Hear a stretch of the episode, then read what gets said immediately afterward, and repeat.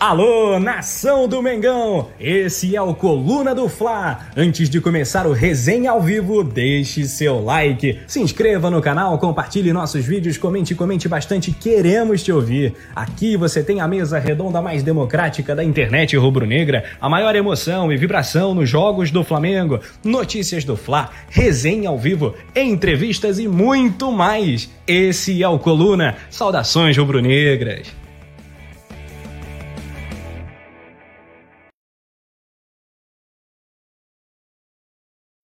Boa noite para todo mundo. Boa noite, Paula Matos. Boa noite aí a galera que já está aqui no chat e a galera está né, já dando aquela cobrada, né? Estão atrasados. Então, já para aproveitar que a gente chegou, senta o dedo no like, né? Ative a notificação, se inscreva, se torne membro também, que eu acho que vocês não vão se arrepender, poder trocar uma ideia com a gente lá no, no grupo do WhatsApp, discutir com a Paulinha, comigo é só paz, brincadeira.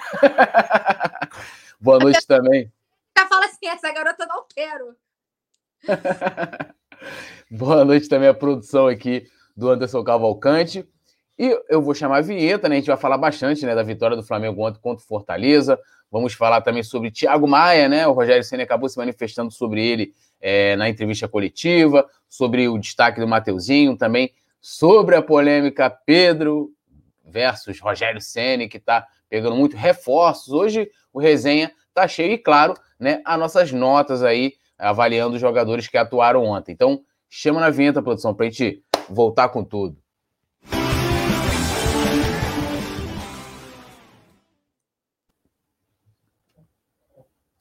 Bom, agora a coisa ficou séria. Paulinha, primeiro, né, seu boa noite. Quero saber se você não vai chorar hoje, se já conseguiu se habituar depois de ontem à partida né, do nosso querido Gerson, o Eterno Coringa.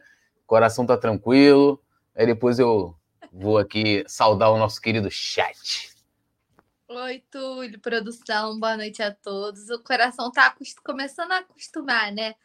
Deu uma calejada aí nos últimos dias. O que não faltou foi choro desse programa. Ai, meu Deus do céu. Ontem também chorei de novo. Mas Vida que segue, felicidade pro Gerson. Vamos falar de Thiago Maia aí, que é nossa realidade aí para essa meiuca. É... E vou pedir pro pessoal já, sair, já chegar deixando o dedo no like, né? Que é muito importante, ajuda a gente. Já quero todo mundo vendo o parquinho pegar fogo com as notas, que eu acho que vai que existe a possibilidade da gente ter umas divergências legais hoje. Estou curiosa, então quero todo mundo bem participativo. E bora que hoje a gente não falta assunto, vai faltar programa, porque assunto tem de sobra. Com certeza, assunto tem de sobra. E ó, vou dando aqui boa noite né, para o Pablo Pinto, que está aqui com a gente. O Pablo está sempre acompanhando aí né, os nossos resenhas. Um abraço para ele. Vladimir de Castro Silveira, é, Urubu Rei também. ele tá, ele tá zoando a pauta, te zoando, Paulinho. Ah, não, ele tá zoando o Vicente Flá. Tem mais saudade do Lincoln ou do Gerson? Eu já sei se a, resposta, a pergunta era pro Vicente Flá. Ele já respondeu. Flá. Vicente Flá que está aqui, né? Com a gente hoje, andou meio sumido, ultimamente ele tem aparecido, tá aí, tá, tá chegando o Vicente Flá, né? Tá, tá, tava decepcionando. Tá, tá deixando muito a desejar, Túlio. Eu acho que a gente deveria fazer um, uma punição, sabe, para os membros que chegam atrasados. Que todo programa o Vicente chega atrasado, a Alzira chega no final, entendeu? vamos pensar num. Que não tá maneiro isso aí, não. É, é hora é hora, galera. Sete meses, sete meses tem que estar tá aqui também. E ó, olha quem chegou, presença ilustre. Vinícius Soares, que espero não vir falar de Gerson do chat, porque Paula não tem condições de ficar falando muito de Gerson hoje. Grande Vinícius, Vinícius Fera aí, trabalha com a gente no Coluna. Um abração aí pro do Vinícius, estamos juntos. Ó, também temos aqui o Ageu Costa, direto do Facebook. A rapaziada do Facebook também já sabe. Dá para deixar o like, né? Compartilhar também o link. A galera do Facebook, mesma coisa. Aqui do YouTube, mesma coisa. Vai lá, copia o link, joga nos grupos de WhatsApp, convida aí rapaziada por resenha. Quiser também, joga nas redes sociais e marca a gente. Marca o coluna aqui, a gente te fundo gente dá aquele RT, fundo do Instagram, a gente dá aquela compartilhada lá no, no Stories e vambora. Ó, Humberto Bekoff, Bekoff, que isso, hein? É, o Vinícius a Paula já falou. Deixa eu subir aqui. Nelton Santos também tá no Facebook. O Maracanã Rubro Negro, festa da torcida. Mandou um fora Rogério Senna, Nalva Velar, o Bruno Silva, Romeu Ferraz, é, Romeu Ferraz Fraus. Fraus é o nome de jogador do Flamengo. Olha aí, Mário Oliveira, Carlos da Silva. Bom, como a Paula falou, a galera deixando o like, ó, chegou Natanael Lima também. É, Vicente lá falou, tava fora do Brasil, passaporte carimbado. É isso aí. É, e vamos começar por aí, antes de a gente iniciar as notas, que você fizesse uma análise, primeiro geral da partida, e aí a gente vai, vai destrinchando que, que, que a Paula, como a Paula avaliou Flamengo 2, Fortaleza 1.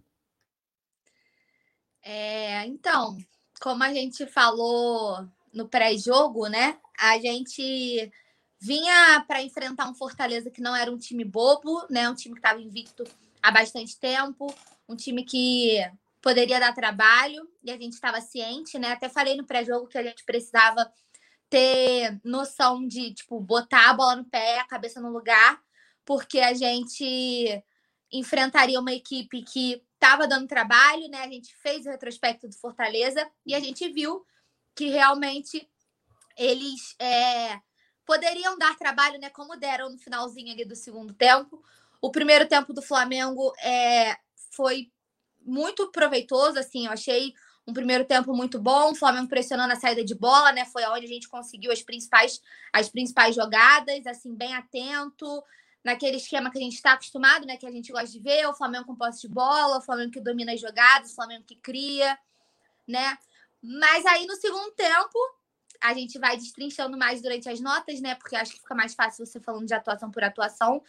No segundo tempo, um pouco aquela distração, né? Que parece que apaga, né? A galera dá uma apagada assim no vestiário. E aquele gol aos 20 segundos, que na hora eu falei, gente, o que tá acontecendo? Como assim? O jogo nem voltou e já tomou um gol, né? É, mas eu acho que o saldo foi positivo, né? Eles deram um pouquinho de trabalho ali, mas nada que o Flamengo não conseguisse administrar. É, vamos falar, enfim, des desmembrar né, as atuações, mas eu acho que nesse total vale muito, obviamente, além da gente ter conseguido se despedir do Gerson com mais uma vitória né, na conta, né? Mais três pontos no Brasileirão, que a gente sabe que lá na frente faz diferença, né? Principalmente agora também, porque a gente está com um monte de desfalque, então a gente jogando remendado, conseguir mais uma vitória é muito importante.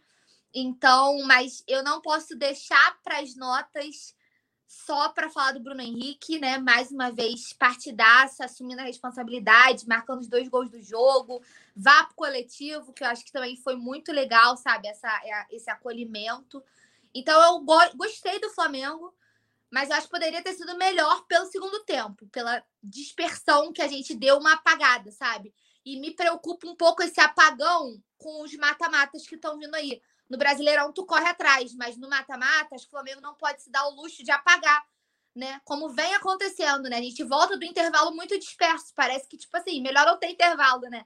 Porque acaba o Flamengo voltando meio desligado. Então, acho que a gente tem que tomar esse cuidadinho para as próximas partidas. Mas no todo, vencemos. E aí é no amor, né, Túlio? Aí a Paula dá uma diminuída na pistolada. Aí o Rogério vira Rogênio. É isso, quando ganha é Rogênio, quando perde, né, é aquilo, Rogério. é, analisando rapidinho, acho, acho, que é bem isso que você falou, né? O Flamengo fez um primeiro tempo muito bom e considerando até é, a, a, equipe, os desfalques que a gente está tendo, né? Com sem vários jogadores estão servindo suas seleções aí, é, o Flamengo vem, vem jogando bem, de certa forma, tem esses apagões sempre no segundo tempo, né? O time. Olhei assim, Rafa iniciou, Rafa deu o start lá no, no cronômetro dele. Quando eu olhei para a televisão assim, estava levando gol. É, eu, ué. eu tava fazendo análise, né? Porque, para quem não sabe, eu faço análise para o site. E eu fiquei assim, cara, não deu tempo. Sabe quando você não entende o que aconteceu? Porque eu tava começando a falar: o Flamengo volta pro segundo tempo sem alteração gol. Aí eu fiquei assim, tá, como assim? É, mas era, era, era um problema que eu tava falando isso direto no primeiro tempo, né? Porque o Fortaleza, ele. E, é, é um time, assim. Assim, ó, eles não conseguem sair jogando com a bola, mas eles insistem. Eles falam: não, a gente vai sair, não vai sair dando chutão, a gente vai sair jogando. Aí o goleiro deles, o Felipe Alves, quase entregou umas duas pra gente. E, mas eles, o contra-ataque do Fortaleza é muito bom. Eles, quando conseguem encaixar, é, é, traz muito perigo. E o Flamengo pecando várias vezes, dando espaços, né? E no segundo tempo já iniciou dessa forma, o que me preocupou. Me preocupou acho que o time sentiu um pouco o gol que levou, depois conseguiu equilibrar a partida, ser superior e tal, mas foi foi, foi pegado assim, um, assim, cara, é como se falou, garantiu a vitória, mais três pontos, né? Campeonato de pontos corridos, o que não pode ocorrer é em jogo de mata-mata, né? Então, é, eu vejo o saldo positivo, né? Tem seus detalhes, os pormenores que a gente vai debater aqui, mas o saldo no, no, no geral é positivo. Lembra que a galera, antes da gente iniciar as notas, Vinícius Soares aqui falou: ó, com tantos desfalques se torna importante vencer, principalmente com um adversário organizado, igual Fortaleza, mas acho que o Flamengo poderia ganhar com mais tranquilidade. Eu, assim. Sigo o relator. É o que o Vinícius falou. É. Oi? Não entendi. Que eu que sigo que falou? O...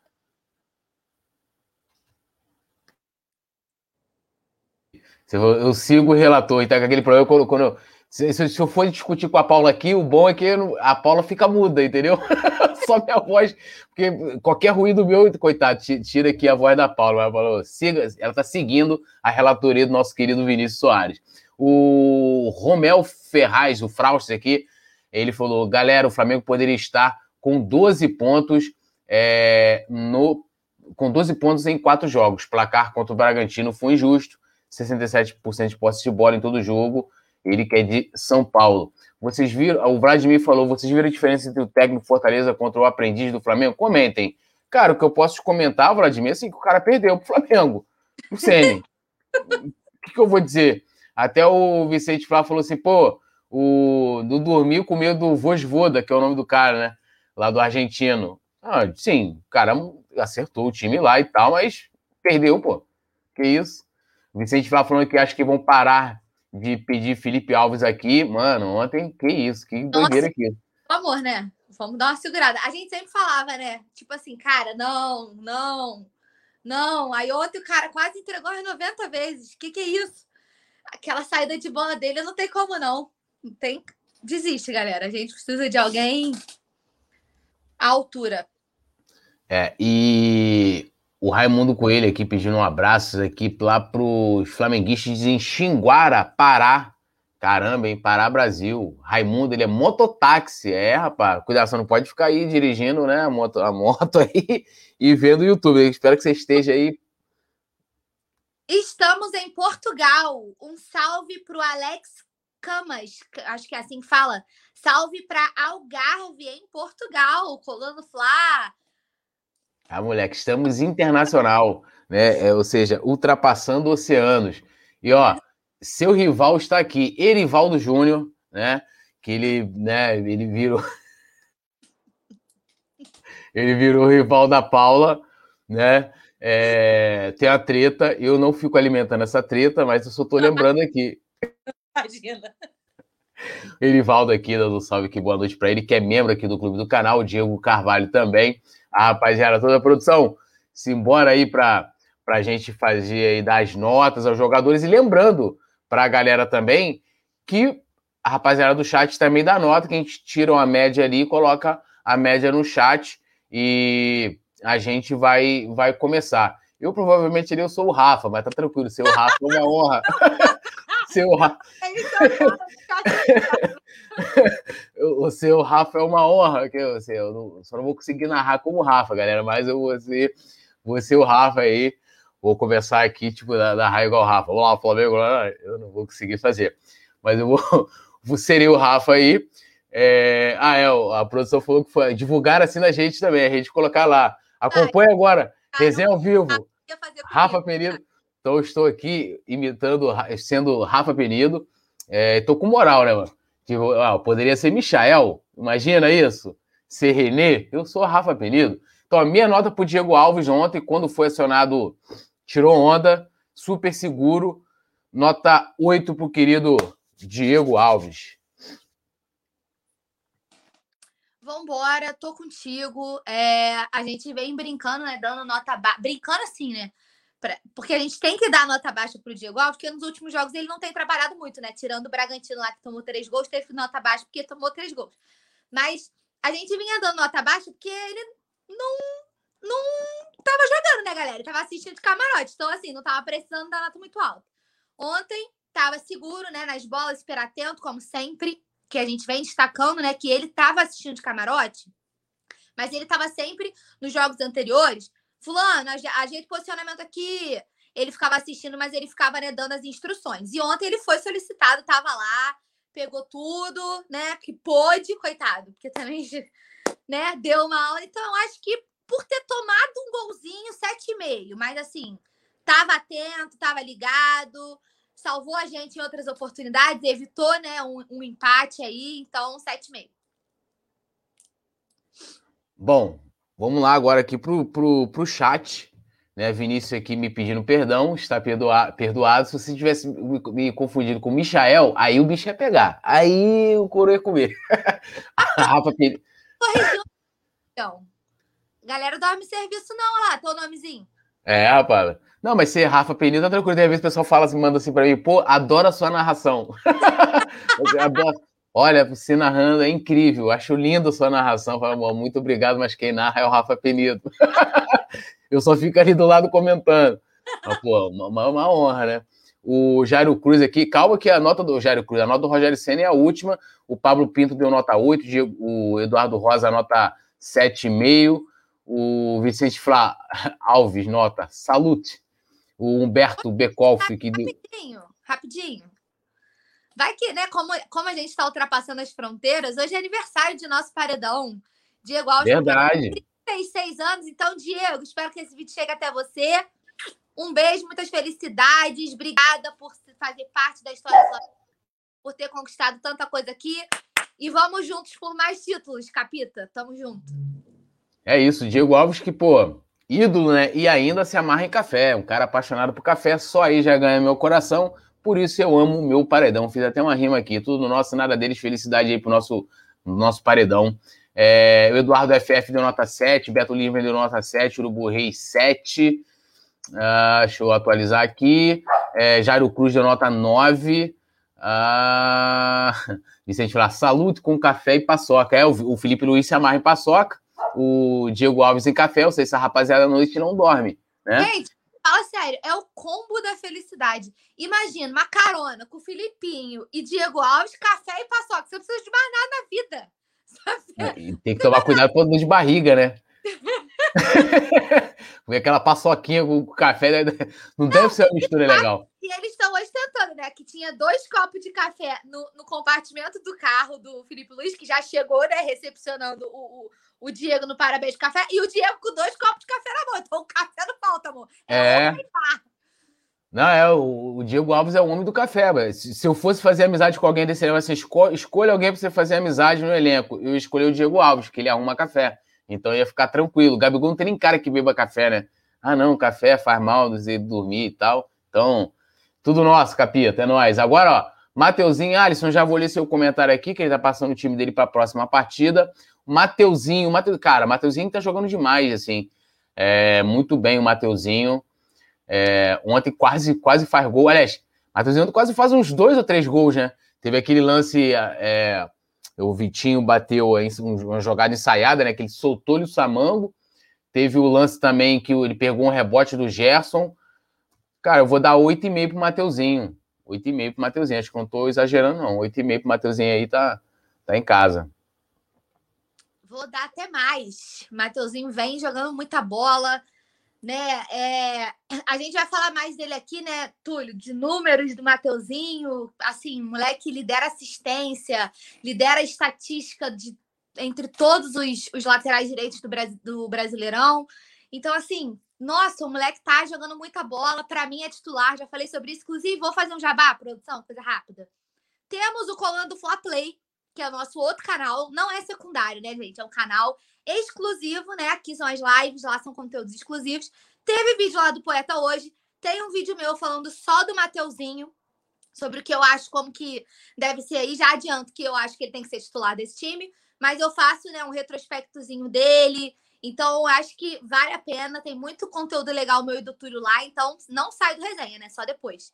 Vai lá no comando Fla Play confere. Mas para mim, vem comendo a bola nota 9, jogando muito.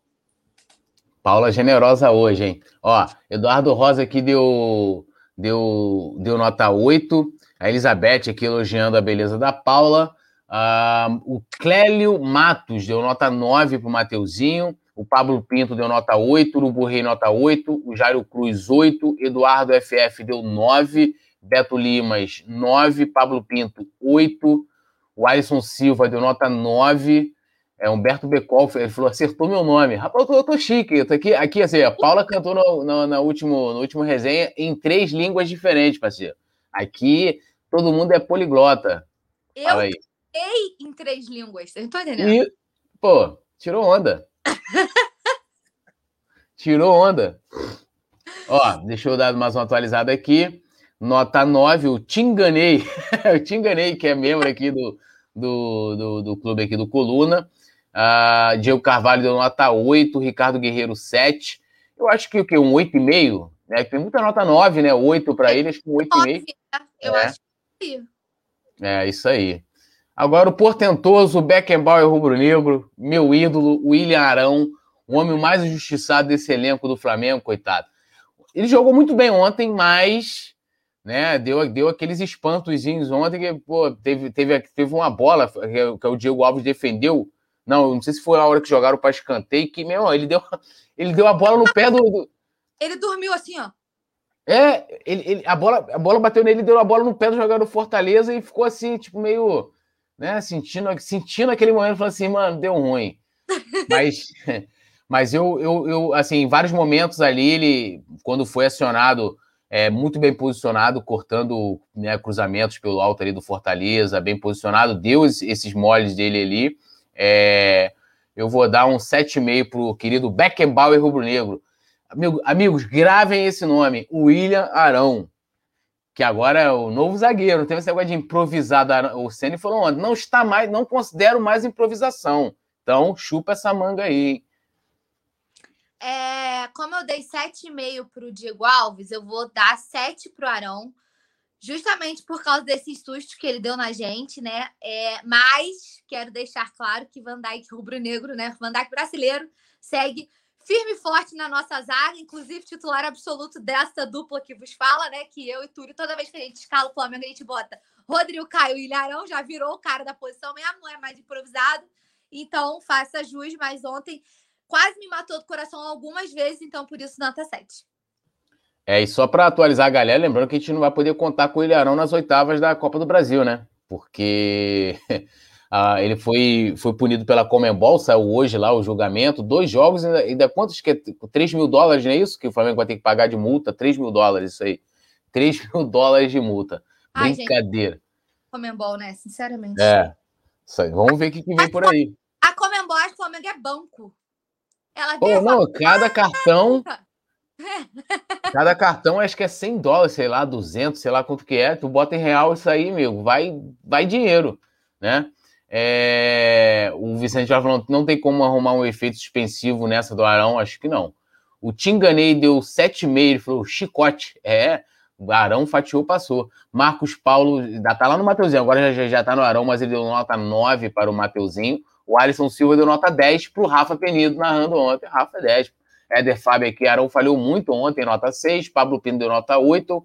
É, Humberto Becoff deu nota 6,5. Clélio Matos né, deu nota 7. Urubu Rei falou Beckenbauer 7,3. Cadê aqui? Ó, Eduardo Rosa deu 6,5. O Alisson Silva 7,5. O Ricardo Guerreiro 7. Eduardo FF já li que o Jairo Cruz deu 6. Beto Lima 7. É, eu acho que um 7, seguindo aí o que é, né? Tem 6,5, tem 7, tem 8. A Alzira, Alzira B, que sempre chega atrasada aí, ó. Olha aí, ó. São Chegou horas. agora. São horas. É, a Alzira aí deu 6 pro Arão. Lucas Rubi deu 7,5. Tá bom, 7 aí pro nosso querido Arão. E o queridão Mário Malagoli também tá aqui. Um abração aí pro Mário Malagoli também. Um beijão pra Alzira. Tamo de olho. Hoje a gente tá brigando com todo mundo que tá chegando atrasado. Então, estamos puxando a orelha de todo mundo que tá chegando atrasado também essa parada. Rapaziada sabe que, amigos, temos horário, né? Nós levamos o puxão de orelha porque iniciamos alguns minutos atrasados, estamos puxando a orelha também de geral. Ó, Rodrigo Caio, Xerifex, né? Rodrigo Caio. Rodrigo Caio, cara, assim, muito seguro. Escolhemos uma vez ali que ele errou uma saída de bola, eu acho, mas de resto, assim, foi super tranquilo. Acho que um 8 aí pro, pro Rodrigo Caio tá, tá suave. Tô contigo. Vou ter que repetir tua nota. É, mas só porque o Flamengo tomou gol, né? Se a gente tivesse passado ileso, eu acho que a, as notas dos zagueiros também seriam até maiores. Mas mais uma partidaça, né? Xerifão total da zaga. Muito bom ver o Rodrigo tendo sequência, né? A gente vem, a gente vem destacando essa preocupação, né? Do cara que volta de lesão, não estava conseguindo se manter. Parece estar tá num, num, num, nível bom, assim, físico, né? Ele parece estar tá num, num ápice físico bom após, após algumas partidas longe. E, cara, dono e proprietário desta zaga, né? Então, é, é nosso xerife. Esquece. Por mim, é Rodrigo Caio mais 10. Então, agora aqui, ó. Te enganei, botou nota 8. Alzira, 8. Diego Carvalho, 7. É... O Te enganei deu nota 8. O Ricardo Guerreiro, 7,5. É... Sua nota foi o que mesmo, Paula? 8, né? 8, 8 também. 8 também. É, Eduardo Rosa deu 8, Paulo Lima 7, Humberto Becolf deu nota. Deu, não, peraí. Deu nota 8, o Alisson Silva 9,5, uh, Beto Limas 7,5, Alzira deu nota 8, Lucas Rubi deu 8, uh, Ricardo Guerreiro 7,5. O Paulo Lima falou: cheguei a tempo de xingar o Michael aí. Chega com a gente, vamos embora. Tudo nosso, vamos fazer junto. Eu acho que o, o 8. É unânime o Rodrigo. É, oito. Acho que é oito. É, deixa eu só corrigir aqui uma, a, a, info que eu acabei passando aqui. Peraí, deixa eu aqui. É, porque eu falei que o Arão estava fora, no caso das oitavas, né? Na verdade, está fora do primeiro jogo, porque como ele já tinha cumprido suspensão no jogo contra o Vélez, foi informação aqui do amigo. Cadê? vou achar aqui, peraí. Aqui, o Fábio Neves. É, então, ele já cumpriu uma partida e vai cumprir mais a primeira partida das oitavas agora aqui. A última partida contra o Vélez, que a gente empatou em 0x0 no Maracanã, ele também não jogou, né? A zaga foi formada por Rodrigo Caio e Gustavo Henrique, e aí ele cumpre a segunda partida no primeiro jogo das oitavas. Então a gente tem um Arão na segunda partida. Beleza? Valeu, Fábio Neves. Tamo junto aí. Obrigado aí por ajudar. É, Felipe Luiz, Filipinho, Filipinho, mano, Filipinho ontem também, quando foi acionar. Felipe Luiz tirando a bola, parece até que ele tá com a pinça, né? Ele chega assim, vai ali, ó, puf, tira assim com a fa facilidade. Até o Rafa falou, parece que tá tirando doce da boca de criança, uma facilidade danada. Eu vou dar também aí um 8,5 pro Felipe Luiz, cara. Felipe Luiz, pô, que isso? Né? Joga bem demais, e acho que ontem também. Então, vamos lá. Filipinho é uma coisa que me deixa nervosa. Como eu acho 8,5 muito pouco mas eu acho 9 muito. Eu vou dar um 8,75, produção. Vou quebrar essa notinha. Mas sempre destacando a felicidade e o privilégio que é ter esse cara jogando pelo Flamengo, né? É inacreditável a regularidade. Eu. Gente, sério, todo pós-jogo eu falo a mesma coisa, porque eu não tenho mais repertório para exaltar esses caras, porque o que eles fazem é tão absurdo, né? É uma qualidade, é uma genialidade, é uma visão de jogo, uma leitura totalmente diferente do que a gente está acostumado a ver.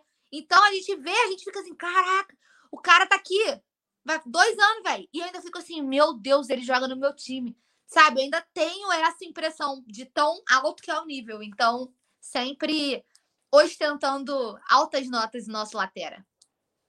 É, jogando demais, né? Ontem mais uma grande partida. É, te enganei, deu nota 9, nota 9 pro cabelinho da praia.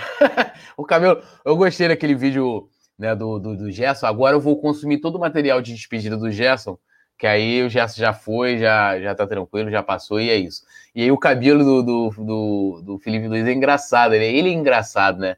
O, a Leila Nunes aqui deu 8,5. Ah, esse aí foi por Rodrigo Caio, mas eu vou registrar a nota aqui da querida Leila Nunes, Humberto Becoff falando, Felipe Luiz é top. E o Felipe Marcelo deu nota 7. O Mário Maragoli, nota da Paula não vale. Vale, vale pô. claro que vale, que eu não sou clube... eu não sou clubista. Nem um Ricardo Guerreiro, Ricardo Guerreiro deu 8,5. Uh, Diego Carvalho deu nota 8. É, Eduardo Rosa nota 7. Lucas Rubinho, nota 7. Cadê? Jairo Cruz, 8, Urubu Rei, 8. Alzira B falou, Filipinho, 8,5 por causa da Paula. Aí, ó. A Paula deu 8,75, Alzira. Mário Maragoli deu 7. É, é, o Éder Fábio, 8. Beto Limas, 8. Lucas Jubi, 6,5. E a Alzira falou: cheguei a tempo para esculhambar o Sene. Vem com a gente, vamos embora. Né? Vinícius Soares, ah tá, 8 de Thiago Maia, deu 8 aí também. Acho aí, que. spoiler da pauta. Pô, Vinícius, qual foi, velho? é, acho que 8,5 aí, né, do chat, é a galera do chat. O Arson deu 11. Né, o José Rodrigues aqui dando uma informação importante. Já dei meu like, disse aí, então a galera aí, senta o dedo no like, se inscreva aqui no canal, ative a notificação. A Paulo Lima também deu nota 8. Pablo Pinto, 8,7. Eu acho que um 8,5 tá bom, né? Eu acho, tá na, tá na média, tá na média. Agora vamos para ele, né? Querido Diego, né? o nosso camisa 10, faixa. O Diego fez uma partida tranquila ontem. Assim, ele, o Diego também, é, vamos dizer assim, não protagonizou nos lances ofensivos, mas assim muito seguro, tranquilo, qualidade no passe incrível. Apesar de que teve um momento que o Flamengo estava com dificuldade ali na saída de bola, né, de fazer aquela transição é, ali na, na meiuca, mas o vou dar Vou dar 7,5 aí pro, pro camisa 10 e faixa. Diegão. Eu venho exaltando o Diego há alguns jogos, né? É, alguns bons jogos. Ele vem bem regular também, né? Vem jogando muito. Mas ontem eu achei ele bem abaixo. Como você gosta, ontem ele não foi o que ele é, né? É, ele deu, deu uns molezinhos, assim. Eu achei ele um pouco abaixo também fisicamente, né? Meio cansadinho. É, não conseguiu chegar em algumas coisas. Eu acho que Ontem, o que mais me marcou foi o rapa que ele deu no jogador. Agora não vou lembrar exatamente, gente, mas, mas foi incrível, assim, porque se não fosse o rapa que o Diego Ribas deu no. Ele tava muito atento, porque ele deu um ralo assim, assim, ó, tum, e aí salvou o Flamengo, né, numa, numa situação assim. Mas eu acho que ontem ele não foi tão bem pelo que ele vem oferecendo, então vou dar um 7. É, ó, aí vem aqui o Vicente Flá colocando, né, novamente essa frase que está nos anais da filosofia esportiva brasileira. O que ele é, ontem ele não foi. Matos Paula. Eu essa frase. Eu mitei nessa frase. Podem essa frase é sensacional, pô. Essa frase é sensacional. É, Paulo Lima. Agora a Paula Matos vai abrir aquele sorriso. A Paula Matos já abre o sorriso já desde lá do, do, do Diego Alves. Aí com o Felipe Luiz, ela, né, extrema felicidade. Mas no Diego também. Quem jogou bem abre, abre o nosso sorriso. É, o Lucas Rubi deu 7,5, Jailton Brito, nota 8. O Tinganei botou Homem Lindo, nota 7. Jailton Brito deu 8. Paulo Lima, Diegão da Massa, 7,5. Elizabeth Rodrigues de nota 7. Pablo Pinto, acho que eu já até li, né? 8, seguro, difícil errar passes. Esse é o nosso Diegão. É, o Diego Carvalho nota 8, Felipe Marcelo 7,5. Diego é, Eduardo, perdão, Eduardo Rosa, 7,5. A Leila Nunes deu nota 8. Mário Malagoli, puxando a fila, 7, do 7,5. É isso aí. É, todos me imitaram essa parada. Urubu Rio deu 7,5. Ricardo Guerreiro, 7,5. Jairo Cruz, 7,5. Lucas Rubi, é, ele ficou em dúvida, 7 ou 7,5. Mas Alzira deu 7,5. Eu acho que é 7,5. A Defab deu 8. Mário Malagoli já falei, né? 7,5. Acho que 7,5 aí tá. Tá justo? Tá justo? Tá justo, né? Foi quase soberano o chat no 7,5. Ai, é. gente, teve um elogio maravilhoso. Posso ler? Claro, à vontade. O Mário agora falou que eu sou a coringa do Colando do Fla. Meu amor, que isso, eu me chamar de coringa, considerando toda a trajetória do Gerson, eu não poderia não ler esse comentário. Muito obrigada pelo carinho. Eu tô me sentindo assim, adorável. Tem aquele meme? Estou adorável agora. A Paula comenta, escreve, canta, só não dançou ainda porque não dá para dançar aqui, né? Porque, porque... A Paula vai, vai, vai, atuando em tudo, meus amigos. É tipo tipo Gerson, atua em qualquer faixa ali do, do meio campo, né? É, agora, agora é ele, falando dele aí, você falando de Coringa, de Gerson, chegou a vez aí do Gerson, né? Olha, eu vou ser bem sincero, não achei que ele jogou assim, jogou mal, mas também o Gerson não fez aquela partida que a gente está acostumado, é, tipo assim, ele protagonizar mais, mas ele ontem ele tava doido para marcar um gol, né? Ele tava louco, indo lá na frente e tal. É... E lógico, né? Tem também a carga emocional de ser uma despedida e tal. Acho que um 7,5 tá, tá bom aí pro, pro Coringa, que, porra, merecia muito ontem aquela bola que ele, mano, que ele pegou. Acho que foi o passe, não sei se foi do Michael, do João Gomes, que, jogou, que jogou pro lado assim. Ele Mano, tinha que ter entrado aquela bola. Sete meses que tá bom aí pro Coringa aí.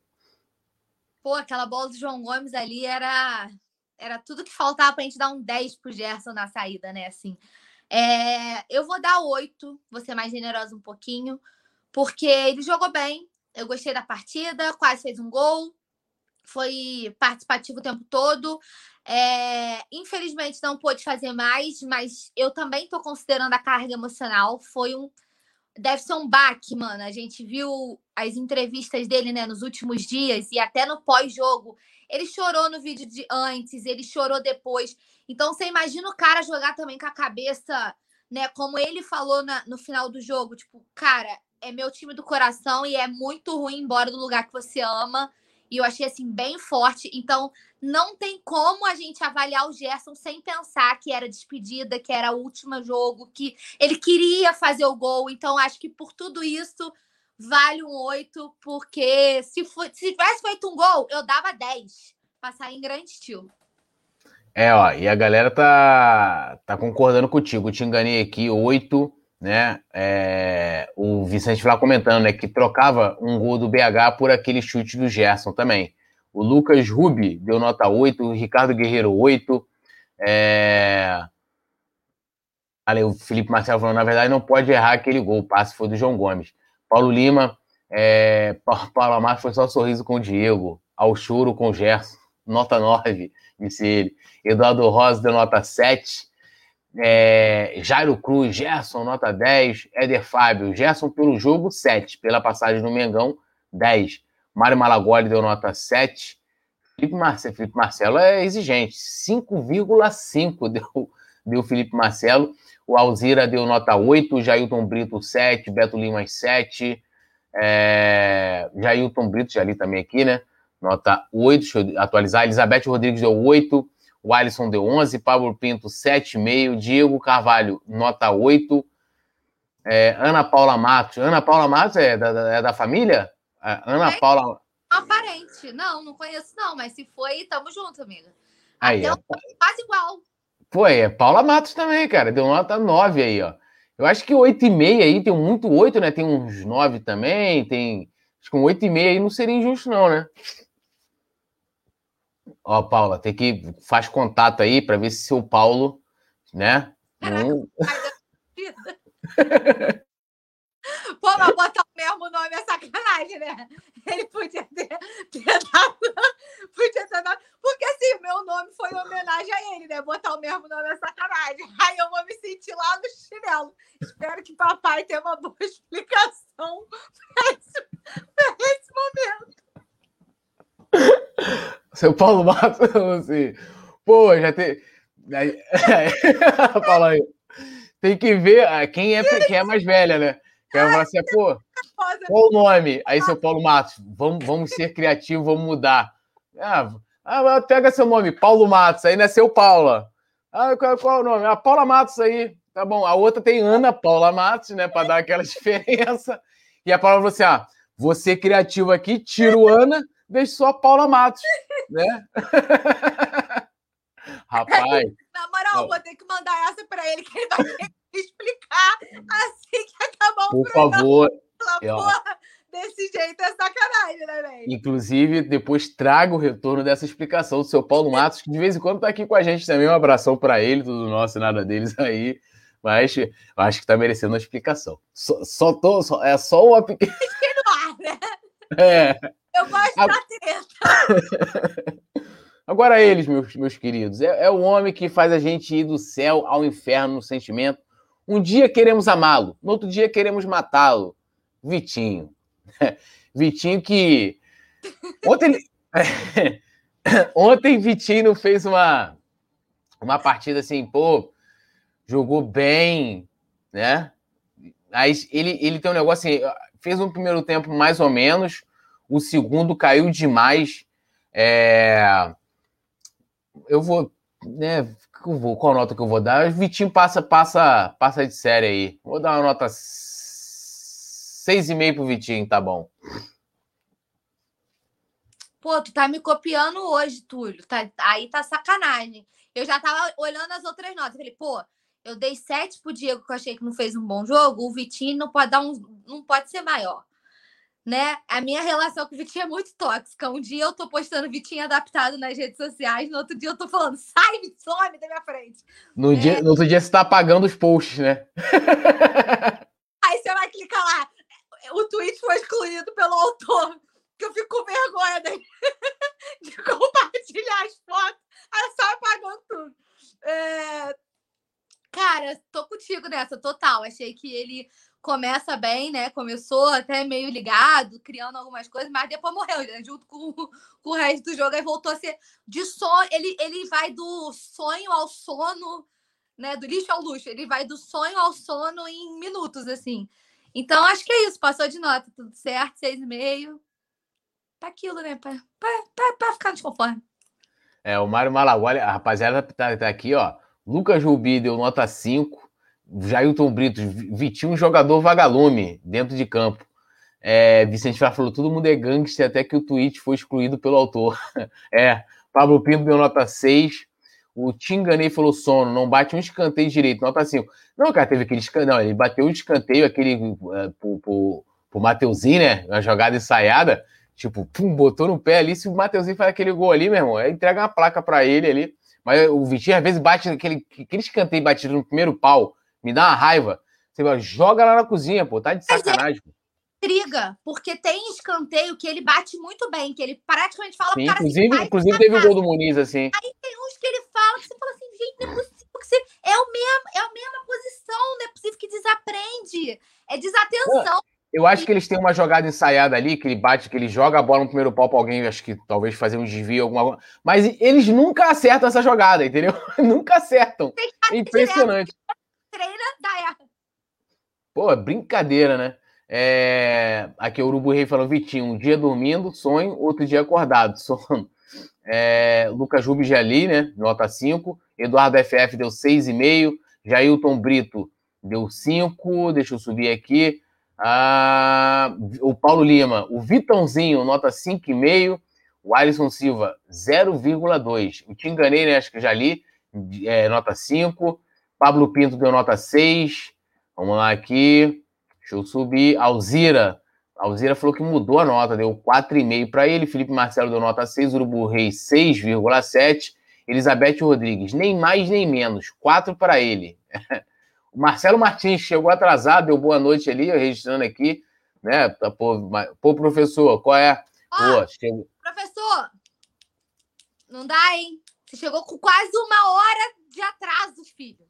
Pô, brincadeira, né? Já vai ter o, o salário reduzido. Tô brincando, professor. Um abraço. Deu nota 7 pro Vitinho.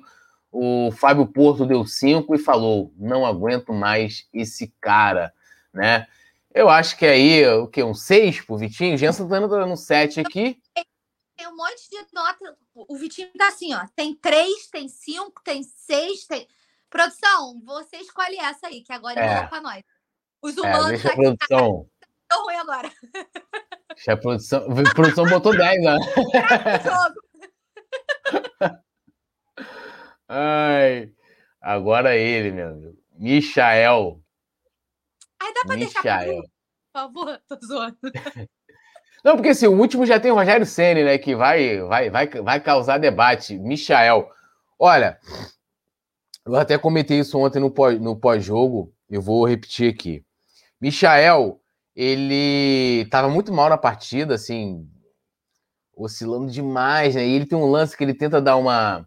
Ele tenta, dar, sei lá, mostrar uma ginga, aí ele faz o um negócio e fica tudo duro. Né? É, é, é uma cena ridícula, assim, ele tinha que parar com aquilo ali.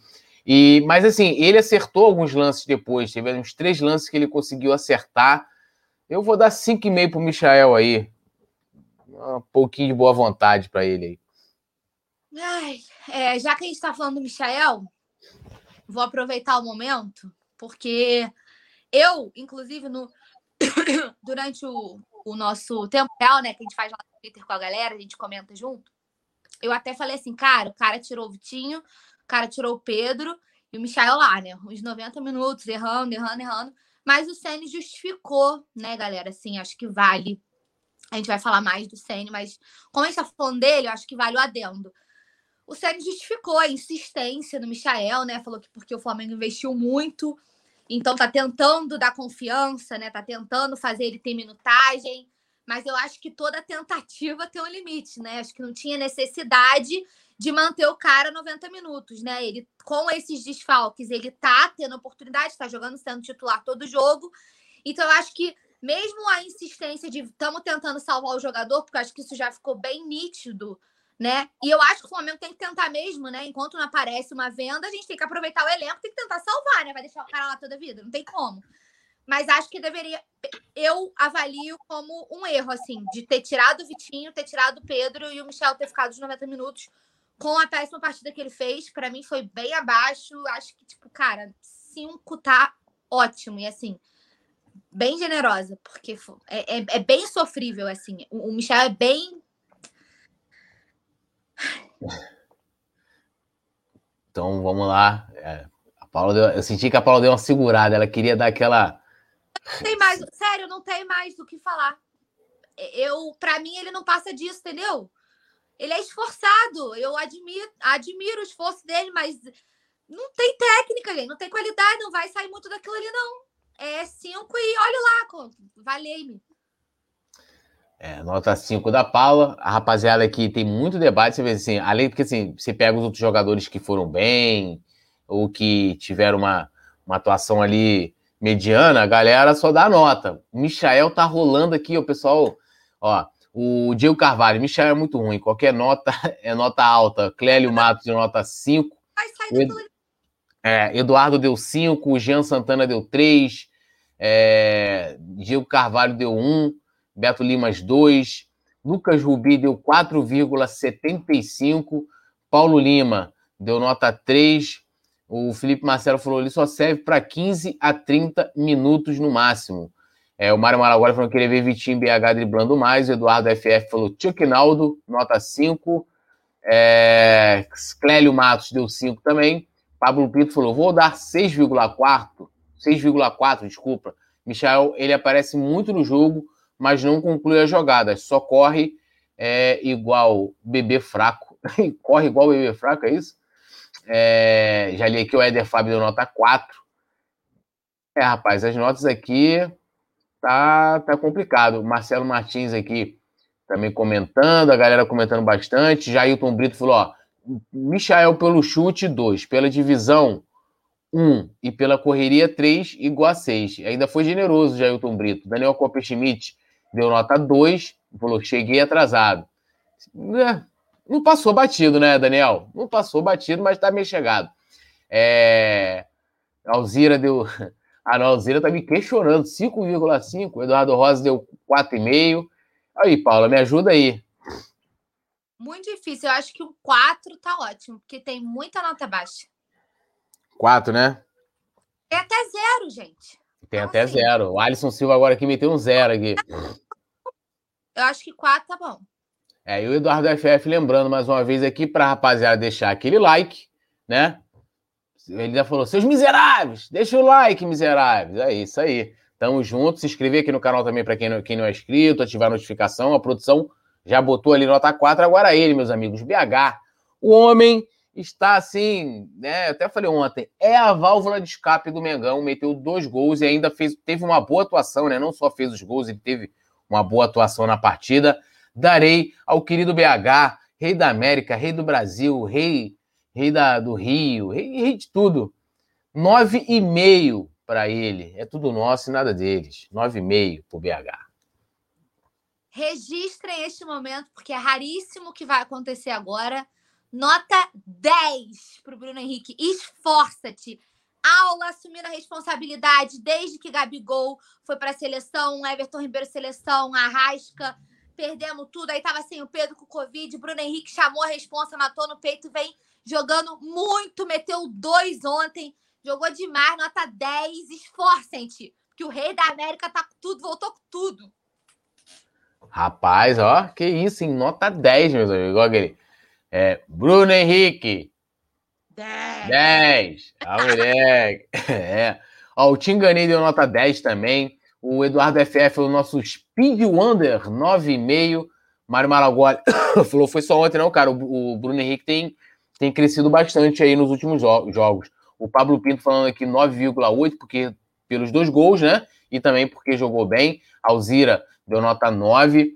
O Marcelo Martins falou: Paulinho tirou o escorpião do bolso. Por que Paulinho tirou o escorpião do bolso? Eu dei 10, pô. Acho que eu ah, sim. Ah, sim, não, porque eu já, já, associei logo a dinheiro, entendeu? Aí eu falei, ah, o que, que a Paulinha comprou ali que eu não vi? O, vice... o já... de fã-clube do BH. É, aí, ó. E a produção já colocou ali, chat, 10. Que a galera aqui é a maioria 10. Já eu tô abrindo 9,5, Maria Clara deu 10. E o Vicente Flá colocou, esforçou-te. É isso, né? É, ainda com esse vocabulário maravilhoso, nosso querido Bruno Henrique, que sempre tem as melhores tiradas, né? No desfrute, aquela coisa toda. Agora o Pedrão, meus amigos, o homem está envolvido em polêmica, que a gente vai falar daqui a pouco. É... Não gostei da atuação do Pedro, não diretamente por culpa dele. Eu acho que ontem foi um jogo em que não teve jogadas em que assim que a gente teve assistências em que a bola chegasse limpa para ele para ele finalizar. Tentou até em alguns momentos buscar o jogo, né, e tal. Mas é, teve uma atuação bem abaixo. Ontem o Pedro também voltando, ele estava parado, ficou aquela quarentena do negócio da Covid, até natural que ele volte um pouco abaixo. Eu é, pô, bravo, eu dei nota 6,5 pro... Não, ah, não, Michel, eu dei 5, 5,5, né? Nota 6 aí pro Pedro. É, tô com o Túlio, acho que essa volta, né, pós-Covid, o cara tava um pouquinho sem ritmo. Não foi tão participativo como poderia, mas também porque o jogo também não se desenhou, né, para que favorecesse o futebol dele, para que ele conseguisse brilhar tanto. É, não vou falar sobre o Chilique, porque eu acho que foi uma parada extra-campo, que é outra avaliação, né? Não entra nessa parte de nota do desempenho dele dentro das quatro linhas. Então, acho que pelo primeiro tempo ter sido razoável, acho que um 6,5. Tá bom, tá de bom tamanho. Aí, ó. 6,5. O Jean Santana deu, nota 9. Clélio Matos. Clélio Matos deu nota 7. Rapaz, o que tem de Matos hoje aqui no chat não tá de brincadeira, hein? Tem um montão de Matos aí, Paulo. Família tá em peso aí. Família, família grande. É, Marcelo Martins falou: a atuação do Pedro deve, deve, te levar em, deve, deve se levar em conta a recuperação do Covid, 5,5. Eduardo FF falou, falando aqui, né? Deu 6,5. O, ele falou, né? A bateria acabando no último, mas já volto. Estou te aguardando, irmão. Vambora. Pablo Pinto deu nota 6, Jean Santana deu 9, já li aqui. Diego Carvalho, 6,5. É, o Alisson Silva deu 4. Cadê aqui? Eduardo Rosa. Futebol 6, atitude 2, média 4. Deu nota 4. Mário Malagoli, 4 pela cena. O Vicente Flá, lembrando aqui, né, que ele deu passe para o segundo gol. O Jailton Brito, Pedro pelo jogo, 6 e pela sua reação 1, igual a 7. Beto Lima, 5,5. A Alzira deu nota 7 pelo empenho no jogo. Agora, Rebeldia, nota 0. Urubu Reis, 7,5. Éder Fábio, 5. É, Paulo Lima, aí já é BH, Ricardo Guerreiro deu 7, Lucas Jubi deu 7. E aí, Paula, me ajuda nisso aí. A nota do Pedro tá variando bastante, né? Tá bem difícil. Acho que um 6 tá na média, produção, porque tem 6, 6,5, mas tem 5. Eu acho que 6 dá pro chat, assim, acho que tá de bom tamanho. Bom, Agora a gente entra nos jogadores que foram substituídos, que entraram né, no decorrer da partida. O João Gomes, que entrou aos 20 do segundo tempo, né? Entrou no lugar do, do Vitinho, do querido Vitinho. É, cara, assim, o João Gomes, assim, acho que não comprometeu, né? Não, teve nada absurdo ali, fez o, o futebol dele ali padrão. É, o Flamengo também vivia um momento em que ele começava a crescer na partida. É, eu vou dar um 6,5 aí pro, pro João Gomes. Acho que tá bom. É, minha vez. É, João Gomes entrou, teve até tempo, né? Jogou metade aí do, da segunda etapa. Foi. Eu acho que o que a gente normalmente já está acostumado a ver dele, né? É sempre bem atento, é um cara que está sempre assim ligado no jogo, né? Disposto, é, tanto ofensiva quanto defensivamente, né? Aquela, aquela bola dele para o Pedro também não dá, né? Para a gente esquecer aquele lance. Achei que ele fez uma partida boa né, perto do que ele pôde oferecer, de questão de tempo, né, de tudo. Então, acho que o saldo foi positivo. Um 7, eu acho que tá, tá maneiro para ele. É, eu acho que o, que o chat vai te acompanhar, ó. É, Vitor Machado falou, deu nota 8 para ele aqui, dizendo que ele merece ser titular, colocou o Gerson na cara do gol, mas quase foi expulso. É, ontem ele entrou, Ele ontem é, teve, teve essa, essa questão também. Ele entrou ontem, as faltas que ele estava fazendo, todas muito duras, né? Teve até um carrinho. Oi? Afobado. É. Teve até um carrinho que ele deu, cara. Ele deu uma tesoura assim no, no jogador do, do, do, do Fortaleza. Eu, eu fiquei com medo dele, dele ser expulso até, né? Mas teve esse destaque, né, do passe que ele deu lá pro quase o gol do, do Gerson. O Eduardo deu 7, Jean Santana 7, Beto Lima 6,5. Paulo Lima falou: João Cão de Guarda, nota 6. Né? É... Pablo Pinto deu 7. João Gomes, nosso pitbull. Yuri Reis deu nota 6,5. Jean Santana 7. Ana Lúcia Fernandes, 7. Alisson Silva deu 5. Urubu Reis, 6,5. É, Vicente Frá falando, Gomes mostrou que deveria ter entrado contra o Bragantino. Né? O Ricardo Guerreiro deu nota 6,5 aqui para o João Gomes. É, eu acho que o Mário Maraguá deu 6. Eu acho que seguindo a Paulinha aí, acho que tá. Que tá bom, né?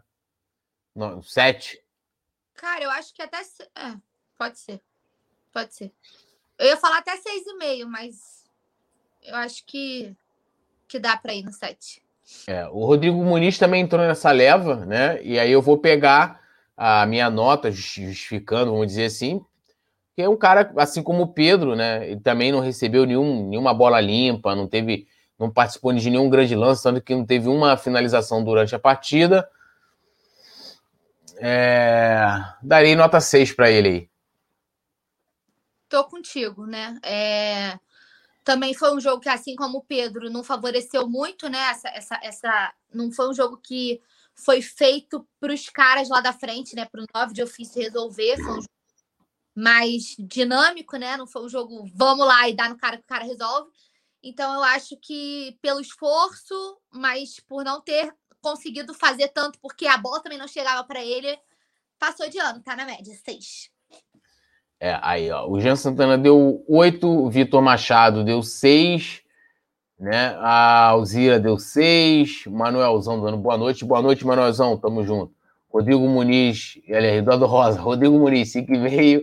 Daniel Copperschmidt deu seis, Mário Maragoli seis, né? E ressaltando aqui que ele foi esforçado. Ah, cadê aqui o amigo que falou aqui? Ah, é, o Mário Maragoli o Muniz teve pouco, pouco tempo.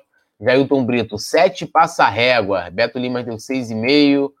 Uh, Leonardo Faria, 7 tá bom. Alisson deu nota 5. Diego Carvalho, 6,99. Uh, cadê, cadê, cadê? Jean Santana, 7. Eu acho que a média do chat vai ser 6 também. É, acho que é isso aí, produção. 6,5, 6. 6,5, 6, 5,5, né? Tá, tá assim. Então acho é. que foi unânime. É. E o, agora, o, o, o René e o Hugo Moura entraram ali já no finalzinho, né? O René um pouquinho mais, né? Entrou ali, é, ali nos 30, 39, sei lá, 38 minutos, né? né? É, não comprometeu. O Hugo Moura já entrou nos acréscimos, eu acho que né, não daria para dar nota para os dois, né? Ou você quer dar nota para o Renezinho?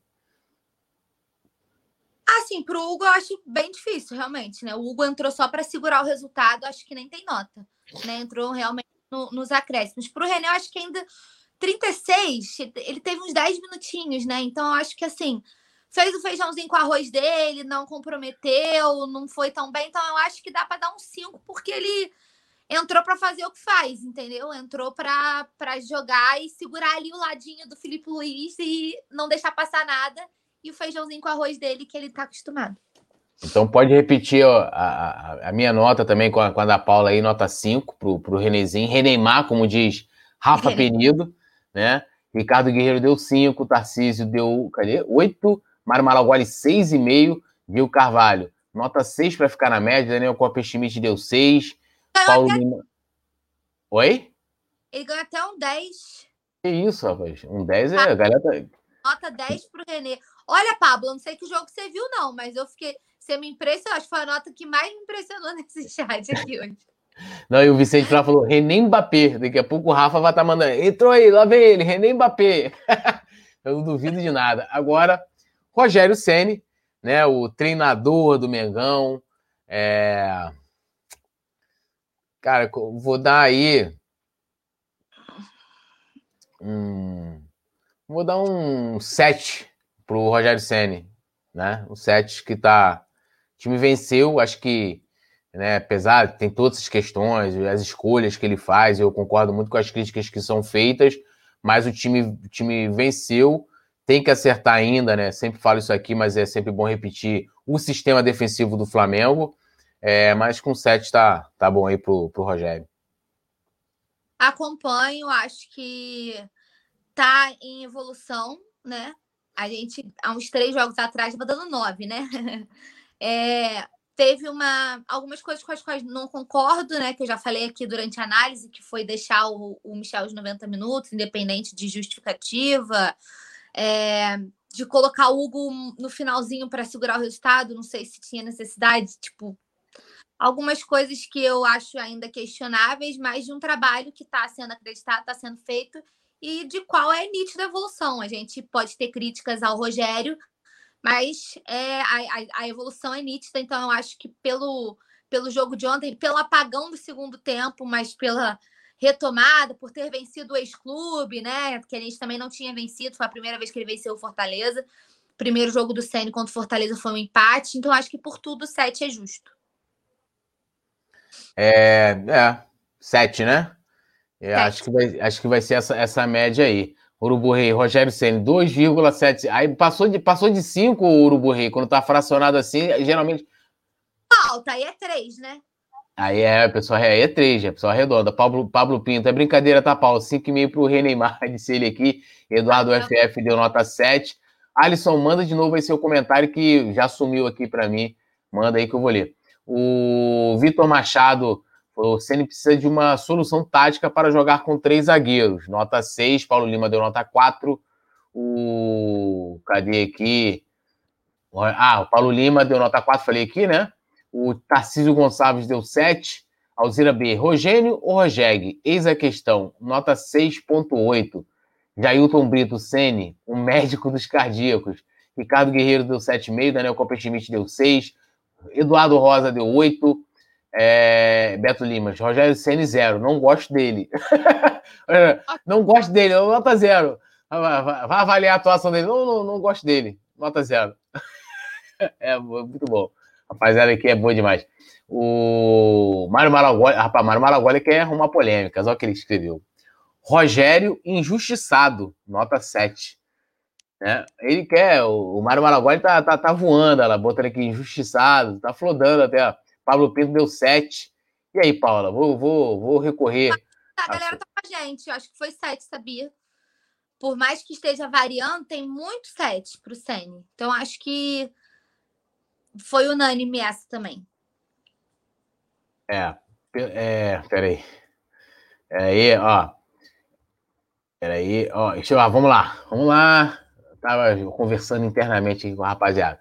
Ó, agora a gente está aí, o quadro, printem, né? Esse momento. O do jogo teve jogos passados que foi mais emocionante da Paulinha dando nove e tanto aí pro Vitinho, fazendo altos elogios, o Vitinho, declarações e tal, aquela coisa toda. Mas está aí as notas de Flamengo 2, Fortaleza 1. Agora a gente entra aí nas pautas que a gente vai debater bastante aqui com vocês. E uma delas, Paulinha, ontem a gente viveu a expectativa, né, até depois de ser relacionado o Thiago Maia, né, de vê-lo em campo, né, de entrar na partida. E aí o CN não colocou, lógico, né? Os jornalistas perguntaram na, na coletiva de pós-jogo para ele. E ele falou o seguinte sobre Thiago Maia, e aí eu vou querer lhe ouvir, claro, todo mundo vai querer lhe ouvir.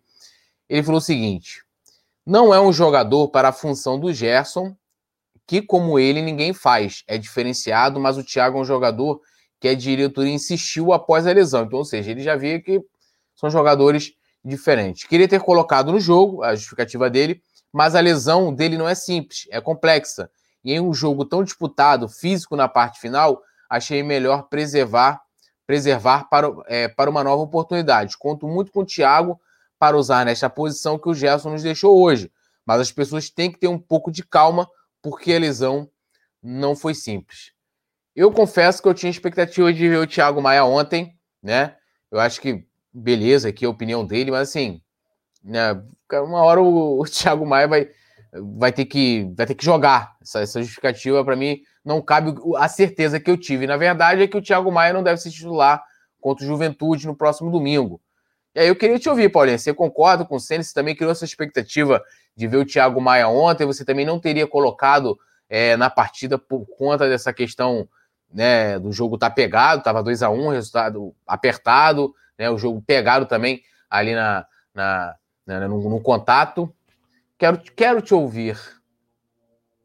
Difícil, porque pelo jogo em si, a minha avaliação é de que ele não entraria de forma alguma, porque o Senna não tiraria o Gerson no último jogo dele.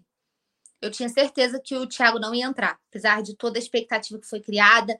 Ele, coitado, né? Quase. O Thiago, gente, o Thiago é a representação do rubro-negro, né? O cara fez contagem regressiva não sei quanto tempo, falando que estava pronto, que estava 100%, queria jogar. Come... Fizeram até festa, porque ele foi relacionado, assim, uma coisa absurda, né? Ele muito, muito, muito, muito ansioso para voltar. Eu acho que ele não entrou por isso. Eu não, não, não me convence, mas isso é uma opinião minha, tá? É da minha cabeça. Não me convence essa história de ele não, ele não entrou porque ele tá voltando de lesão. Eu acho que ele só vai ter ritmo de jogo se ele voltar a entrar aos poucos. Isso é óbvio. Ninguém tá aqui falando assim, Sene, bota o Thiago Maia de titular para jogar os 90 minutos e ele que lute. A gente sabe que não é assim. A gente vem falando há algum tempo que vai ter que ter paciência, que é uma lesão séria, ligamento, né? O cara tá sete meses parado, tudo isso. Mas eu acho que, particularmente ontem, ele só não entrou porque era despedida do Gerson. Só. Na minha avaliação, não foi por causa de lesão. Agora, essa. essa eu nem sei o que falar. De verdade, Túlio, eu nem sei o que falar. Eu vou pedir desculpa para vocês, porque não consigo, a minha cabeça, entender o CN falar que o Thiago não faz. Eu acho que ele pode até dizer em genialidade, porque um jogador com a genialidade do Gerson é muito difícil. Né? Assim, no, no, no futebol até sul-americano, enfim, um cara que joga como o Gerson joga, com todo o repertório que o Gerson tem, é muito difícil.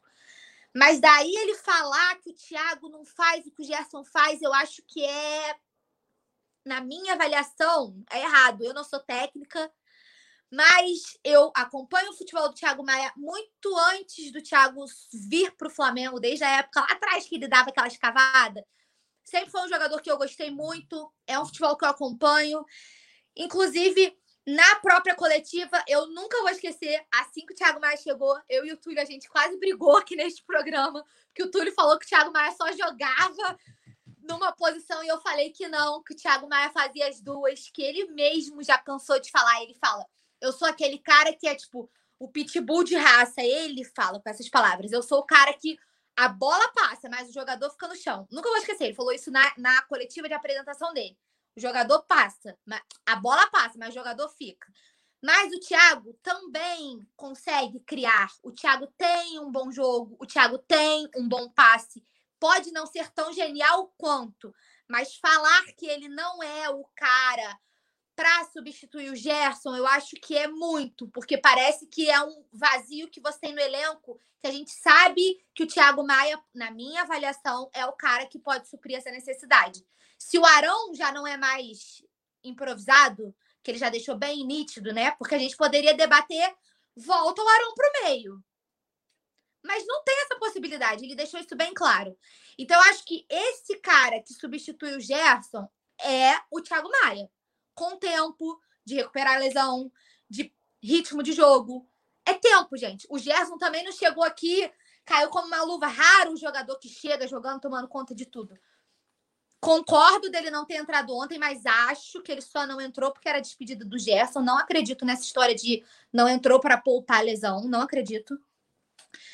Espero que ele enxergue o Thiago que eu vejo, que é o Thiago que tem repertório para substituir o Gerson. Não à toa, o Thiago recebeu hoje a camisa número 8 do Gerson. Se ele não fosse esse cara, você acha que teriam acabado de se despedir de um cara que eternizou uma das maiores camisas da história do Flamengo, que foi eternizada por Adílio e o Túlio, que pode falar muito melhor sobre essa parte de tantos nomes incríveis que carregaram a oito, você acabar de se despedir do cara que por dois anos representou muito bem essa camisa e passar pro cara da frente e falar é tua, que o Thiago Maia foi comunicado hoje que ele vai assumir a camisa 8.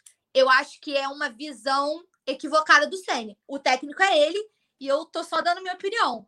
Mas o futebol que eu vejo do Thiago Maia é uma percepção diferente do que o Ceni tem dele. E eu acho que é o momento dele olhar com outros olhos o que o Thiago tem para oferecer, porque repertório não falta, tá? O Thiago joga bola demais e eu espero que o Ceni dê a oportunidade dele mostrar, porque tem muito futebol. Quem não acompanhava o Thiago Maia, acompanhem, porque tem futebol demais e tem qualidade demais. É um cara que é muita bola, muita bola mesmo. É, não, eu, eu, eu acho que ele quis dizer aí, talvez ele não soube se expressar, de que é, talvez de criar uma expectativa do Thiago Maia jogar igual ao Gerson.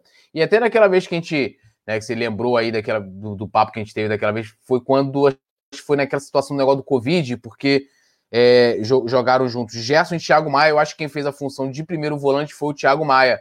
E aí eu uhum. falei, pô, não tenho tanta certeza se ele vai conseguir jogar bem, uhum. atuando como. E ele foi muito bem, eu não lembro qual a partida exatamente, mas ele jogou demais ao lado do Gerson. E, ó, tem um vídeo, né, do, do Dr. Tanuri, né, que é o chefe do departamento médico do Flamengo, falando sobre a lesão, né, do, do Thiago Maia, dando detalhes aí, né, um cara especialista, também vem cuidando aí nesses meses todos da lesão, e a produção vai colocar na tela para a gente acompanhar. O torno do atleta Thiago Maia, como a gente já tinha dito para vocês aqui anteriormente, no início da lesão dele, que foi uma lesão grave, uma lesão complexa, é, uma lesão do ligamento cruzado anterior junto com uma lesão do canto póstero lateral e do ligamento colateral lateral, que tinha um prazo inicial de 8 a 10 meses para o seu retorno. Então, apesar de o atleta clinicamente, medicamente falando, estar muito bem, a gente tem que lembrar, é importante, que a gente ainda não tem nem sete meses de lesão, o que nos deixa muito feliz de estarmos conseguindo antecipar um pouco esse prazo de retorno inicial dele, porém, é, nos deixa a certeza que ainda existe algumas etapas até ele estar 100% pronto para o seu retorno. É óbvio que um atleta que fica sete meses parado, né, é, de jogos, precisa de iniciar gradualmente, né, para ir se condicionando, para a gente ir colocando essas ações de jogo, que a gente só consegue no jogo, para que ele vá se adaptando, para que a musculatura, para que a articulação, para que o joelho dele vá se adaptando a essa demanda do jogo, que a gente sabe que é diferente de uma demanda física, de um treinamento, por exemplo. Essa volta gradual, normalmente a gente começa com poucos minutos né, no primeiro jogo. No próximo jogo, a gente tenta adicionar, conseguir é, colocar mais minutos para esse jogador, para que ele chegue, enfim, é, numa condição física, técnico-tática de jogar 90 minutos. E óbvio que uma lesão com esse nível de gravidade, a gente tem que voltar de maneira gradual. Isso implica o quê? Para que vocês entendam que pode ser que ele tenha uma fadiga, isso gera um desequilíbrio. Alguns momentos nós vamos poupá-lo de alguns jogos para que a gente possa ir reequilibrando. Esse feedback a gente só vai conseguir ter quando ele estiver jogando realmente. Então, assim, é muito importante que aí quando a gente colocar realmente essa carga de jogo para ele, que a gente vai entender como o joelho dele está respondendo a isso, é óbvio que se ele está sendo relacionado para um jogo, é porque ele já cumpriu todas essas etapas aqui no nosso treinamento, o que nos dá segurança para que ele seja relacionado e inicie essa nova etapa que a gente está falando aqui para vocês de maneira gradual, sempre acompanhando o controle de carga dele, como que ele está recuperando de um jogo para outro e que na mesma maneira que a gente faz com outros jogadores, não tem a menor dúvida que vai ser feito com o Thiago Maia, no momento que tiver um risco, que tiver um desgaste maior, a gente vai poupar, continuar o trabalho dele até que ele esteja aí 100% reentregado ao grupo. Bom, eu acho que ele deixou bem claro. Primeiro eu gostei de, quando ele fala assim, né? Não sei o que, Thiago Maia. Abriu um olhão assim, ó. Tinha que o Thiago. Falei, o que, que ele vai fazer? Beleza, valeu, Tanuri. É, eu acho que ficou claro aí que o Thiago Maia não tá 100%, né? Ele, ele, ele deixa isso muito claro. É o jogador tem toda a preparação de que ele vai começar jogando, né? Vai entrar numa partida, jogar alguns minutinhos e isso vai, vai aumentando gradativamente.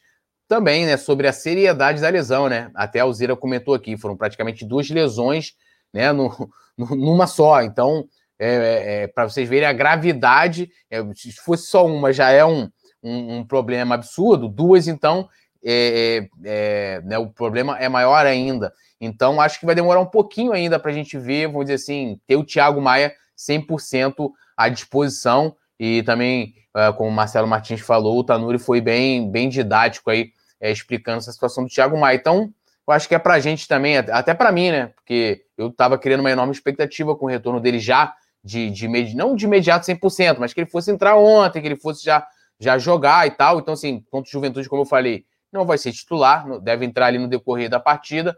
Eu acho que, que é aguardar, né? E a galera também comentando aqui bastante, mas vamos passar para o próximo assunto, senão não, não dá tempo para a gente falar aqui acho que numa. Tirando, lógico, a grande atuação do Bruno Henrique, da noite de despedida do Gerson, mas é, a situação ali, né, do, do Pedro saindo satisfeito. Um, ele foi quando ele foi é, entrar o Rodrigo Muniz aos 20 do segundo tempo, saiu boladaço, chutando o copo d'água, né? E aí na coletiva, surpreendentemente, eu não esperava que o Ceni fosse se colocar daquela forma. O Ceni falou o seguinte: Acho desrespeitoso não só comigo, mas com o atleta que está ali para entrar.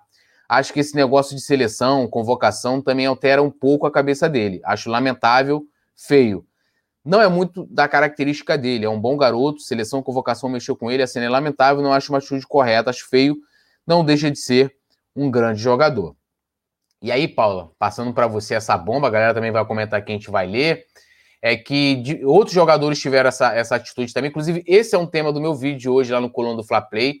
É, né, Gabigol teve uma situação parecida, Arrascaeta, Everton Ribeiro, Gerson. Gerson foi recente também, chutou copo d'água, banco de reservas. E o Sene é, em nenhum momento expôs nenhum jogador, né? E só deixando claro que o Ceni está na razão dele, tá? É, o Pedro tá, na minha avaliação, tá completamente errado, não deveria ter feito aquilo ali. E aí, Paulinha, como é que fica essa situação? Como é que você viu essa situação e, e também esse comentário do Ceni que foi né, uma atitude completamente diferente para o mesmo ato de outros astros do elenco, né? É, é um tema difícil, né? Mas assim, eu concordo com o Ceni de que não tinha necessidade, né? E de que eu também acho feio, assim. É, não acho que por exemplo, o Muniz, que foi quem entrou no lugar, não tem culpa que ele não queria sair, entendeu? Então, assim, eu acho que são comedidos, mas eu não gostei do dois pesos e duas medidas do Senna, assim. É a única coisa que me incomoda. Eu não acho que o Pedro tá certo. Eu acho que o Senna tá certo de, tipo, apontar o erro, mas eu acho que como com os outros jogadores em nenhuma coletiva ele veio a público criticar a postura do atleta, não achei legal ele ter feito com o Pedro, porque parece que o tratamento é diferente. Também acho que é muito muita coisa na cabeça dele, tipo, o cara tava jogando os, né, pela Olímpica, foi convocado, o Flamengo não vai liberar, a gente sabe que mexe, tem certeza. A gente já cansou de debater esse assunto, né? Eu já cansei de falar que eu também, se fosse Flamengo, não liberaria, mas que eu entendo o lado do jogador. Mas eu não acho que o Ceni deveria ter exposto dessa forma. Eu acho que ele poderia ter até comentado sobre né? Eu acho que o problema não foi o Ceni falar sobre o que aconteceu, mas da forma como ele falou. Ele podia ter falado assim: ah, não foi, vamos conversar com o jogador depois, sei lá, só para dizer que deu uma resposta. Mas não chegar e falar assim: foi desrespeitoso, a cena é lamentável, porque com nenhum outro jogador ele falou dessa forma. Então, se com os outros me medalhões, né? Não que o Pedro não seja, mas assim, se com os outros medalhões, que são os titulares, vamos, vamos separar de titular e reserva, se com nenhum titular ele foi em coletiva nenhuma falar assim, pô, foi lamentável. Por que ele falou que o Pedro foi lamentável? Foi lamentável, todo mundo viu. E eu acho que todo mundo concorda que o Pedro passou dos limites, que não tinha necessidade. Mas ele ter falado dessa forma, eu acho que podia ter sido evitado, entendeu? Podia chegar no, no cara, no cantinho, no vestiário, sabe? Tipo, resolver internamente. Ou então, como já aconteceu, você tá lembrando, acho que foi com Agora não me lembro exato, mas teve um jogo, não lembro se foi o Gabi ou o Gerson, foi um dos dois, que saiu chateado, assim, nas, acho que foi o Gabi.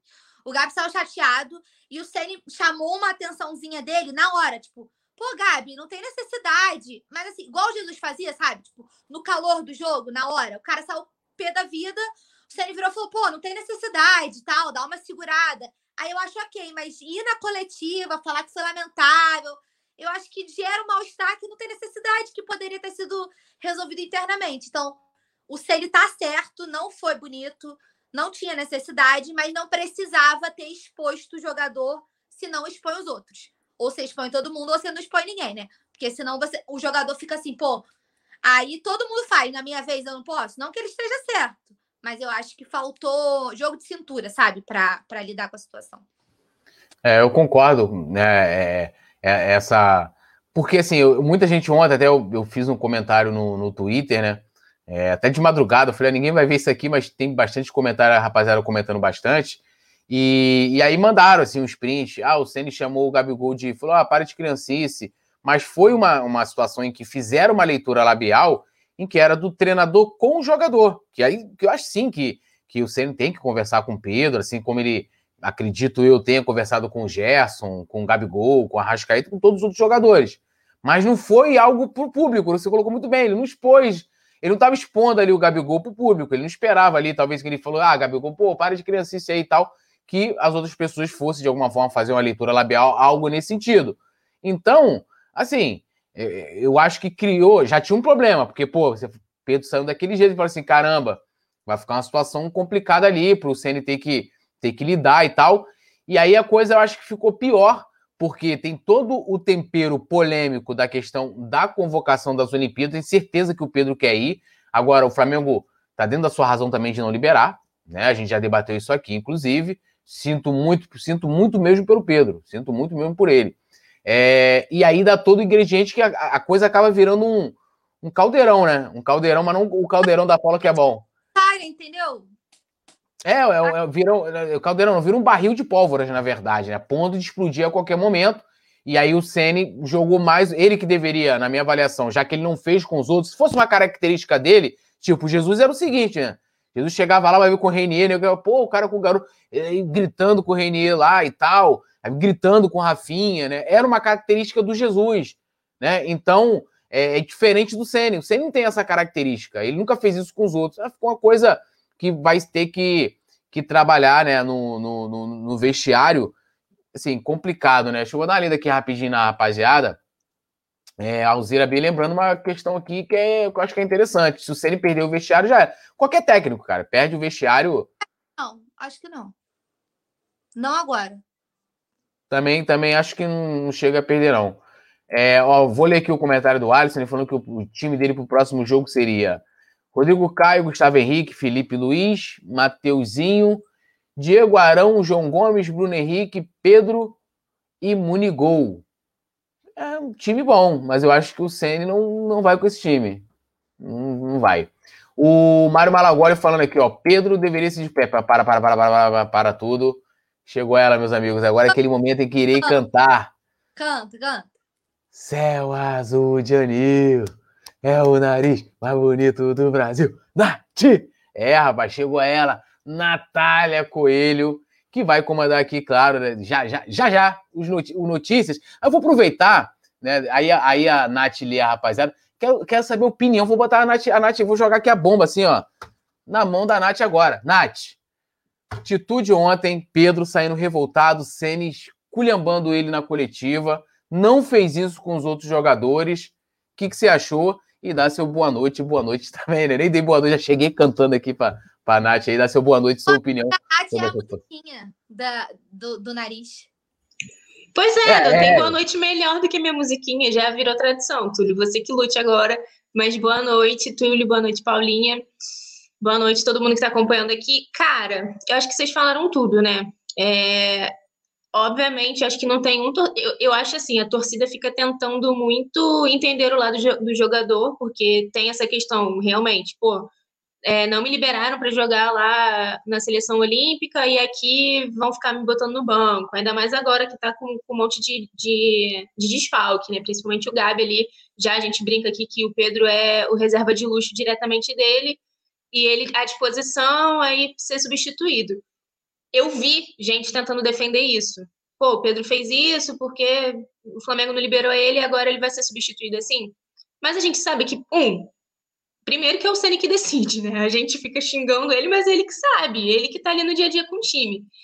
E o Pedro, ele estava voltando de um tempo também parado. Ele ficou mais de 10 dias, cara, em isolamento, sem treinar direito. Voltou a treinar, no, acho que dois dias antes ou um dia antes só da partida. Então, o condicionamento físico dele não era o mesmo de quando ele teve, antes dele ter Covid. Então, óbvio que isso ia influenciar. E a atitude dele foi realmente lamentável. Só que, como a Paulinha falou, eu acho que não era o momento do Senna expor ele ali. Se tivesse dado o esporro ali na hora, na beira do gramado ainda, tava todo mundo de cabeça quente, a galera ia entender melhor. Mas mesmo dando mesmo quando ele tá certo, ele não age da maneira que deveria, né? A gente sabe que ele não, não falou nenhuma mentira, ele estava certo no que ele estava falando, mas expor ele ali numa coletiva, numa imprensa que a gente já sabe que tem muito, muita tendência também a, a criar esse, esse furacão de uma coisinha pequena. Então, realmente não era o momento mais adequado para ele fazer isso, né? Internamente tudo se resolve, né? A roupa suja se lava em casa, como dizem. Eu acho que, que ele pecou nisso aí, mas o, o Pedro também deu muito mole. Aí, ó. Comentário, opinião de Natália Coelho, meus amigos. É isso, ó. O Marcelo Martins. Ah, o Marcelo Martins não estava aqui no pré-jogo. Ele botou: Salve Natália, tá sumida. Viajaste pela Europa. A Nath estava aqui com a gente no pré-jogo, Marcelo. Pô, preciso dizer quem estava viajando, meu querido professor. A Nath estava aqui com a gente, fizemos aqui, né? Pô, que isso, professor. eu perco o amigo, mas não perco a piada. tô zoando, hein? Me perdoa. Tô me sentindo mal agora. É... ficou encabulado, ficou encabulado. Fiquei encabulado.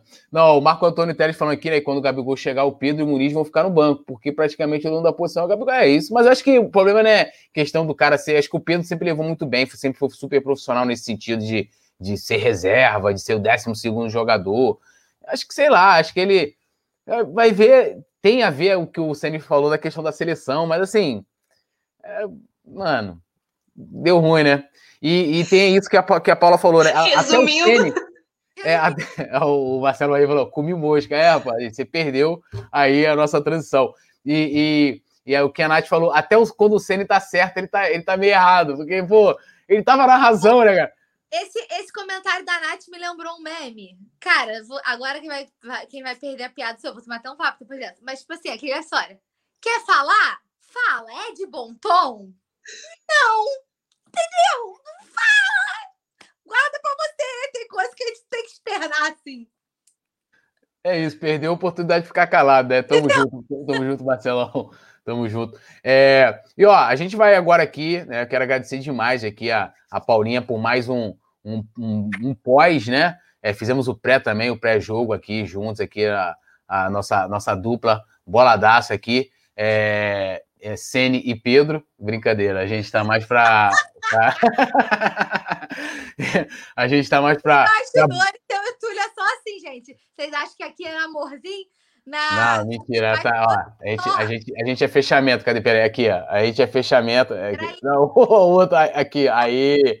Isso aí. Nós estamos mais para, para Bruno Henrique e, e Gabigol. Né? Agradecer também a produção do nosso querido Anderson Cavalcante, o nosso Anderson Daronco, o melhor que nós temos. Não fique com ciúmes Leandro Martins, mas tempo de casa é posto, meu amigo.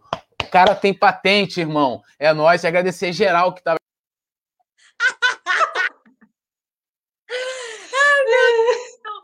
Ai, gente, toda vez que o Túlio manda o Anderson Daronco, eu passo mal de rir aqui sozinha, não aguento, não. Nath, como. Não, e, e, eu, e, ó, e eu dando uma moral, né? Pô, sei que, tempo é patente e tal. Até o Simon chegou aí. Mas, ó, não, rapidinho, só, só eu vou deixar a Paula falar aqui, depois eu vou ficar acompanhando aqui no, no, no chat aqui a, a, a Nath, né? Em mandarim, falando em russo, mas agradecer geral mesmo aí que tava, que tava com a gente. Tudo nosso, nada deles. Agora o boa noite, peraí, aqui, ó. Boa noite da, da Paulinha. E Nath, tamo junto também. E vou acompanhar você aqui, hein? É nóis. Boa noite, Tulhão, produção, Nath, bom programa para você. Vicente falou, nem vou dar boa noite, porque olha a hora que ele fala, vim ver a Shakira, a Shakira já tá encerrando o expediente. Agora é a Mega Fox que assume, tá? Então, assim, nem vou dar boa noite. Bom nível. Que isso, Paulinha, fiquei até emocionada. Agora, te dei moral demais agora, hein, Nath? Caraca! Daí pra você anotar no seu caderninho lá, Mega Fox. É, nem vou responder a Shakira, porque a Shakira já está encerrando por aqui. Um beijo, obrigada a todos pela audiência. Agora a Nath com todas as infos para manter vocês informados. E a gente agora sai daqui, mas vai lá para colandofla.com que a gente não desliga, né? Como sempre eu falo. Beijo, obrigada pelo carinho e até mais. Bom, é isso. Chegamos, né? Com mais um Notícias do Flá. Paulinha e Túlio estavam aqui comandando resenha. Agora vocês ficam comigo. A gente vai continuar falando de Flamengo. Vai falar muito sobre o jogo de ontem. Tem, né, novidades sobre o Thiago Maia. A gente sabe que o clima esquentou aí, como a gente falou, sobre o, o Pedro e o Rogério Senni. Vamos falar sobre o Tanuri também, que se pronunciou, né, sobre o, o, o Thiago Maia, que tá de número novo. Vamos falar sobre a despedida de Gerson, quem não ficou com aquele, aquela palpitada no coração. Tem Arão também, né, gente? Que está suspenso aí. A gente vai falar muito de Flamengo ainda, mas antes, claro, a gente vai rodar nossa vinheta.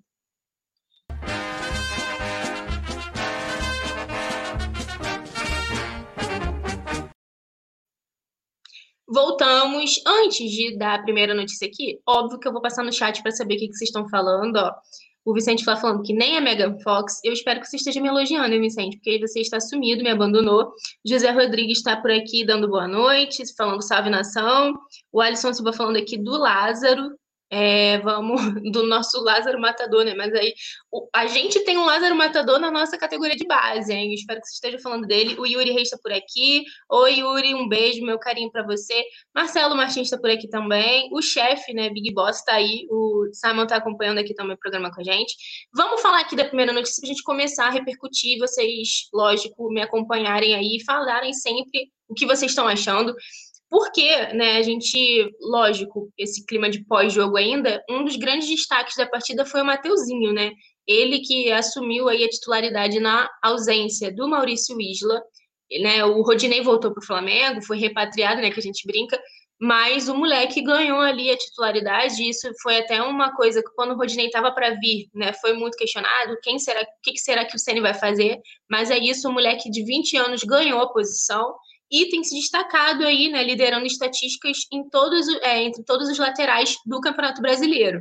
É, como eu disse, ele é considerado né, uma das maiores promessas aí da nossa categoria de base. Agora a gente já pode chamar ele de profissional, né? Está um tempinho integrado à equipe principal. É considerado muito promissor e aos 20 anos, né, não à toa, ele tem esbanjado aí categoria e já lidera praticamente todas as estatísticas entre os atletas da posição, né, entre os dois, entre as laterais, na verdade, né? Não é nem ele que é lateral direito, não é nem só da posição ali dele, ele que está figurando entre os maiores laterais do Brasileirão. É, entre todos os laterais, o Mateuzinho é o primeiro em cruzamentos certos, com dois. É, na precisão dos cruzamentos também, é ele que lidera com 47%. É, em assistências para finalização por jogo, ele tem 3,3. Em finalizações por confronto, 1,7. Além disso, né, o Mateuzinho também é o segundo colocado quando o assunto é a quantidade de desarmes por partida. Ele que tem quatro aí, a média, né? Os dados foram retirados do portal Footstats, né, que é especializado, fica aí sempre de olho é, no rendimento dos jogadores. E, além disso, também, o Mateuzinho, ele sempre recebe destaque porque ele tem 20 anos, né? Então, como ele é muito novo, e ele também é o segundo colocado em cruzamentos certos por jogo, uma coisa que a galera criticava muito no Isla, né? Ele que chegou, roubou o coração ali da galera, mas ao longo do tempo o pessoal ficou um pouco desiludido, é, acabou aí assumindo é, a vice-liderança, então, em cruzamentos certos por partida. Além disso, ele ainda completa o pódio em terceiro lugar é, para assistências e finalizações por duelo. E, para completar, é o segundo também atleta que mais produziu pontos é, para o time, em média, né, falando do cada, da média do, de cada jogo. Então, o Mateuzinho segue à disposição, claro, do Rogério Ceni, enquanto o Isla está lá defendendo o Chile. A produção colocou a fotinho dele aí na tela, né? Ele, o, o Isla segue à disposição da, da seleção chilena, então por isso o Mateuzinho deve continuar ali na vaga, né, que é dele. E queria saber de vocês, se vocês pudessem escolher. Ah, eu tô falando aqui que ele é o rei do Cartola. Mário Malagoli falou que ele é o rei do Cartola. É, eu queria saber de vocês a opinião em relação ao Rodinei. Se vocês realmente acham que o Mateuzinho era a melhor opção e se manteriam ele realmente ali na posição, se dariam oportunidade para o Rodinei. Rodinei, ele dá uma leve lembrança assim de momentos, né, que, que, a gente não não tem boas lembranças, dá uma certa coisa assim no coração de retrocesso, mas o Mateuzinho está representando aí os nossos meninos. É um dos garotos que o Ceni mais utiliza, né, em relação à faixa etária. A gente sabe que o Ceni é muito criticado por utilizar pouco a base, mas agora nessas questões atípicas de muitos jogadores convocados e muitos desfalques, ele acaba utilizando mais os meninos e o Mateuzinho tá aí pedindo espaço, né? Vai dar trabalho. Acho que nisso a gente concorda.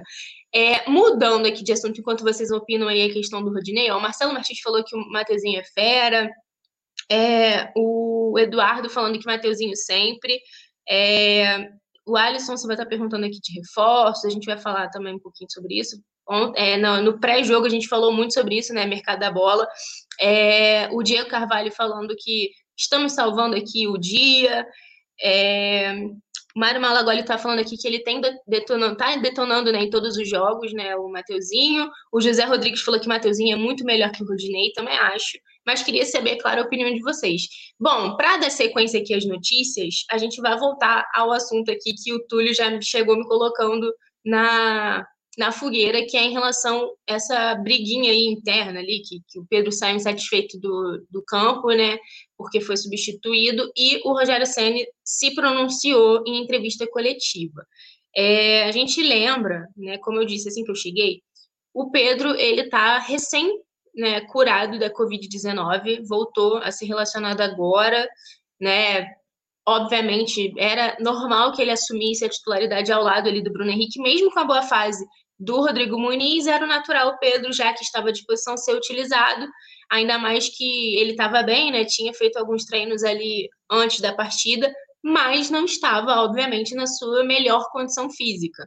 A gente sabe que o Covid tem aí um demora um pouquinho a, né, a fazer com que a pessoa volte 100%. Então, mesmo que o Pedro tivesse muito bem e treinando em casa, ele postava sempre, né, a rotina de treino dele em casa, sozinho mesmo, a gente sabe que não é a mesma coisa, né, do que ficar, do que ter ritmo de jogo. Então, era natural que ele assumisse a titularidade, mas que ele não jogasse os 90 minutos, mas ele não entendeu muito bem quando o Ceni né, indicou ali a substituição dele.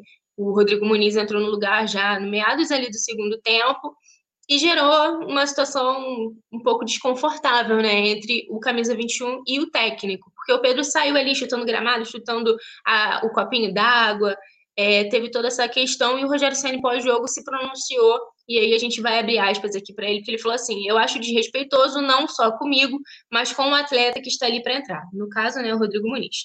Acho que esse negócio de seleção, convocação, também altera um pouco a cabeça dele. Acho lamentável, feio. Não é muito da característica dele. Ele é um bom garoto, mas a seleção e a convocação mexeu com ele. A cena é lamentável. Não acho uma atitude correta, acho feio, mas ele não deixa de ser um grande jogador. E aí a gente volta para aquele debate, né? Que, é, querendo ou não, o, o, Pedro é um jogador muito importante. O Senna reconheceu isso, né, ao falar que ele não deixa de ser um bom jogador, né, um grande atleta, independente do que ele fez. Mas a gente entra na questão do Senna ter se pronunciado publicamente, né, sobre isso, ter detonado a postura dele, sendo que em outros casos ele resolveu diretamente com o atleta, mesmo que ele na beira do gramado mesmo, né, na frente de todo mundo, mas de uma forma que talvez a gente não pudesse ouvir, enfim. O, eu, né, como eu falei aqui, assim que eu entrei, o que acontece é que o Senna, eu acho que ele estava até certo no que ele falou, realmente creio que, que essa questão do, do Pedro não ter sido liberado para jogar as Olimpíadas e se juntar lá com, com a seleção olímpica deve ter afetado um pouco ele, ele queria ir, era claro, ele se posicionou sobre isso, entendeu, lógico, o posicionamento do Flamengo não liberaram, era um direito do clube fazer isso, mas óbvio que eu acho que deve ficar aquela realmente aquela sensação de, poxa, já que eu tô aqui, quero jogar. Mas, como eu disse, ele estava se recuperando, voltando a ser relacionado agora, então era natural que ele não jogasse ainda mais, que ele não estava fazendo uma grande partida e o Rodrigo Muniz vinha numa boa fase, né? Então era natural que ele acabasse sendo substituído ao invés do Bruno Henrique, por exemplo, que estava ali, para mim foi um dos melhores jogadores, se não o melhor em campo ontem. Então fica aí uma situação chata, cria né, um clima desagradável, mas a gente reforça que a tendência é que o Pedro seja mantido na equipe titular no próximo compromisso do Flamengo contra a Juventude no domingo. Né, isso não vai, eu acho que não vai alterar nada, talvez internamente também ali nos bastidores, né, no dia a dia, ele já tem até resolvido talvez hoje essa situação de uma forma civilizada, conversando, né, como deve ser, e acho que isso vai ser uma coisa é, superada. Vocês estão aqui, estou vendo aqui no chat que eu fomentei a discussão do Rodinei e Mateuzinho, né? Como era de se esperar, a galera, a maioria aqui falando que o Mateuzinho que tem que jogar, né? Que é muito melhor do que o Rodinei. Ó, o Cássio Coelho, meu pai, tá por aqui falando isso. O Mateuzinho joga muito. O José Rodrigues falando que o Mateuzinho é muito melhor que o Rodinei. O Mário Malagoli falando que o Mateuzinho já é realidade, né? Ele que não é promessa. Igor Neves está por aqui, beijo, Igor, falando que o Rodinei não dá. É Mateuzinho ou Isla, que acha que o, o chileno voltará bem da Copa América. Ele tá fazendo bons jogos por lá, né? Então vamos ver se ele vai voltar com um bom futebol. Ele que andou meio apagado por aqui. A Marlene Feijó falando que o Rodinei é muito ruim. É, o Eduardo falando que o Pedro não deveria ter feito o que fez, mas o Senna não deveria ter falado em coletiva, deveria ter pedido para não falar desse assunto, porque essas briguinhas não devem acontecer. É exatamente, né? Foi o que eu falei. O Senna, mesmo quando ele tá certo no que ele acha, no que ele pensa, ele erra em alguma coisa, no caso, foi ter se posicionado da forma que foi, né? Em coletiva, num calor do jogo ali ainda. Mas é isso, já foi, eu acho que vai ter que ser superado também. É, o Ney Castro falando aqui que o Muniz faria uns dois gols no lugar do Michael e terminar o jogo com 4 a 1 ia terminar o jogo 4 a 1 e que a torcida quer goleada, que o Ceni parece ser teimoso ou quer fazer teste antes da Libertadores. que o Senna é teimoso, acho que ninguém tem dúvida, né? Ele realmente, quando cisma, ele é um cara muito apegado às convicções, mas a gente pode ser que ele esteja realmente testando alguma coisa ali por conta dos desfalques, não sei. E a gente vai falar sobre isso, né? Porque o, o Sene, para quem acha ele meio doido aí com as improvisações que ele faz, ele testou Thiago Maia em posição um pouco diferente do que ele estava acostumado, a gente vai falar sobre isso daqui a pouco. Antes, né, ainda falando assim do, do pós-jogo mesmo ali, assim que acabou a partida, o Maracanã, que foi absurdamente criticado e com razão, né, o gramado, é, já foi entregue para a Comebol por conta da final da Copa América que vai acontecer aqui no estádio, né, no Rio de Janeiro. Então, após a vitória do Fla, assim que acabou o jogo, o estádio foi entregue à entidade né, sul-americana e que começou in, imediatamente o tratamento no gramado para essa final da Copa América. A gente sabe né, que a Comebol tinha todo um tem, né, na verdade, está começando a executar agora todo o planejamento que eles fizeram. Vão ser 17 dias focados somente nesse tratamento, recuperar a, a, a, grama, né, que foi muito criticada ontem durante o jogo, realmente um pasto. A produção colocou aí na tela, ó, já estão retiraram parte do gramado para repor, né, onde estava em piores condições ali. E isso foi assim que acabou a partida. Uma coisa que a torcida criticou muito é como, né, que com, lógico, são dois clubes que utilizam, né, o Flamengo, o Flamengo e o Fluminense, mas que outros estádios né, não só no Brasil, mas em outros lugares também do mundo, recebem uma quantidade de jogos, um volume de jogos muito grande também, e nem por isso o gramado é tão ruim. Então, realmente, por mais que tentem, a gente vê que, que às vezes vira e mexe o Flamengo se pronuncia, né, falando sobre, sobre essa questão do gramado, e mesmo assim não adianta. É um problema meio que crônico ali do estádio, mas que a gente fica na expectativa agora de resolver por conta da, da Comebol ter assumido, né, e ter comprado essa, essa ideia para o, o estado da grama estar tá melhor para a final da Copa América. A gente lembra que a final está marcada para o dia 10 né, de, de julho, e no dia 11 o Flamengo já recebe a Chapecoense no estádio com o horário do jogo ainda a ser definido. Mas é o que se sabe, né, o, o próprio Maracanã divulgou uma nota é, falando que Flamengo e Chapecoense vai acontecer lá. Então a gente vai ficar na expectativa já, né, na Copa América ali quem assistir o jogo do, da final vai conseguir ter uma noção de como está o gramado, mas quem não acompanha a seleção e acompanha a nossa seleção rubro-negra vai ficar de olho é, nas mudanças, no que, que ficou diferente, se realmente vai ter surtido efeito esses 17 dias é, do estádio fechado e entregue para a Comebol. É, o estádio foi entregue, né? Na verdade, era para ter sido hoje, mas como eu disse, foi assim que acabou o jogo ontem, já para acelerar ainda mais esse processo, porque realmente o estado é, é muito ruim. É... O Eduardo falou sobre o Maraca, acha que o Flá deveria assumir sozinho? É uma questão muito complicada, né? Eu acho que é um estádio que gera muito custo, talvez. Só que a gente também sabe que o Fluminense financeiramente não tem tanta participação assim, então não sei o quanto mais ajuda do que atrapalha, sabe? É, é realmente uma situação muito complicada, o que eu acho que a gente tem que resolver uma situação que é né, desejo antigo da torcida, que é uma questão de estádio nosso mesmo, assim, que a gente tenha 100% de, de autoridade para definir tudo ali sobre o estádio, porque o Flamengo não queria ter entregue o estádio já desde agora. Tem Fla-Flu no comecinho do mês, né, de julho, dia 4, e a gente está vendo que, que não vai poder ser aqui no Rio, vai ter que ser em outro lugar, porque o estádio não vai, não vai estar cedido, né, não vai ter voltado ainda, não vai ter, nem ter acontecido a final ainda da, da Copa América, mas o estádio está tá impossibilitado de ser usado. Então, é uma, uma situação meio tensa, né? A gente, eu, eu vi aqui vocês perguntando também sobre Flamengo no mercado. Cara, é aquilo, o Flamengo tá no mercado. Que tá, tá. Só que é aquilo, com muita cautela, né? Flamengo, por conta da pandemia, não vai sair fazendo loucuras. Os nossos dirigentes já falaram sobre isso várias vezes. Mas o que a gente pode falar de mercado, né? Tem a ver um pouquinho agora com a próxima notícia, é a despedida do Gerson, né? A vitória de ontem marcou a última partida do Coringa, vestindo o manto sagrado, ele que é rubro-negro declarado. Foi um clima de muita emoção ali no final, principalmente no final, né? Acho que no primeiro gol do, do Bruno Henrique, parecia até que o gol tinha sido do Gerson, por conta do, daquela, né, do elenco ter se juntado ali, abraçado ele, ter feito aquele vapo coletivo. É, mas, como uma espécie de último ato, né, o Gerson compareceu ao Ninho do Urubu hoje para poder se despedir oficialmente do clube e dos seus companheiros, né?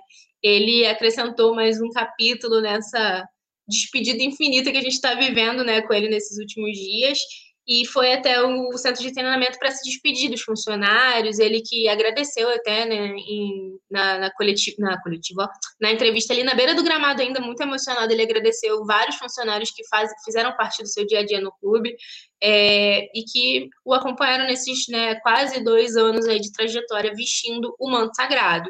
É, o último compromisso dele, como eu disse, foi ontem. É, foi com vitória, ele teve uma atuação boa, quase fez gol. A gente foi muita sacanagem aquela bola dele não ter entrado, né? Que é sacramentar de fato esse jogadoraço que ele é, mas ele também tem, não tinha mais que provar nada para ninguém, né? A gente sabe o jogador que ele é. Ele, como a gente já está cansado de saber, mas nunca é, é muito lembrar, tá aí negociado com o Olympique de Marseille da França. Viaja no sábado, ele mesmo falou também ali na beira do gramado que ele viaja sábado, então já tá ali de malas prontas e num clima de até breve, né? Ele nem foi ainda, já tá falando em voltar. Foi um clima durante a semana muito legal até de ver como que o elenco estava envolvido também homenageá-lo. Depois do jogo, praticamente todos os jogadores se pronunciaram, né, para prestar alguma homenagem a ele. É, então, é, é uma dá aquela tristeza, mas a gente sabe que um dia ele vai voltar e espero que não demore.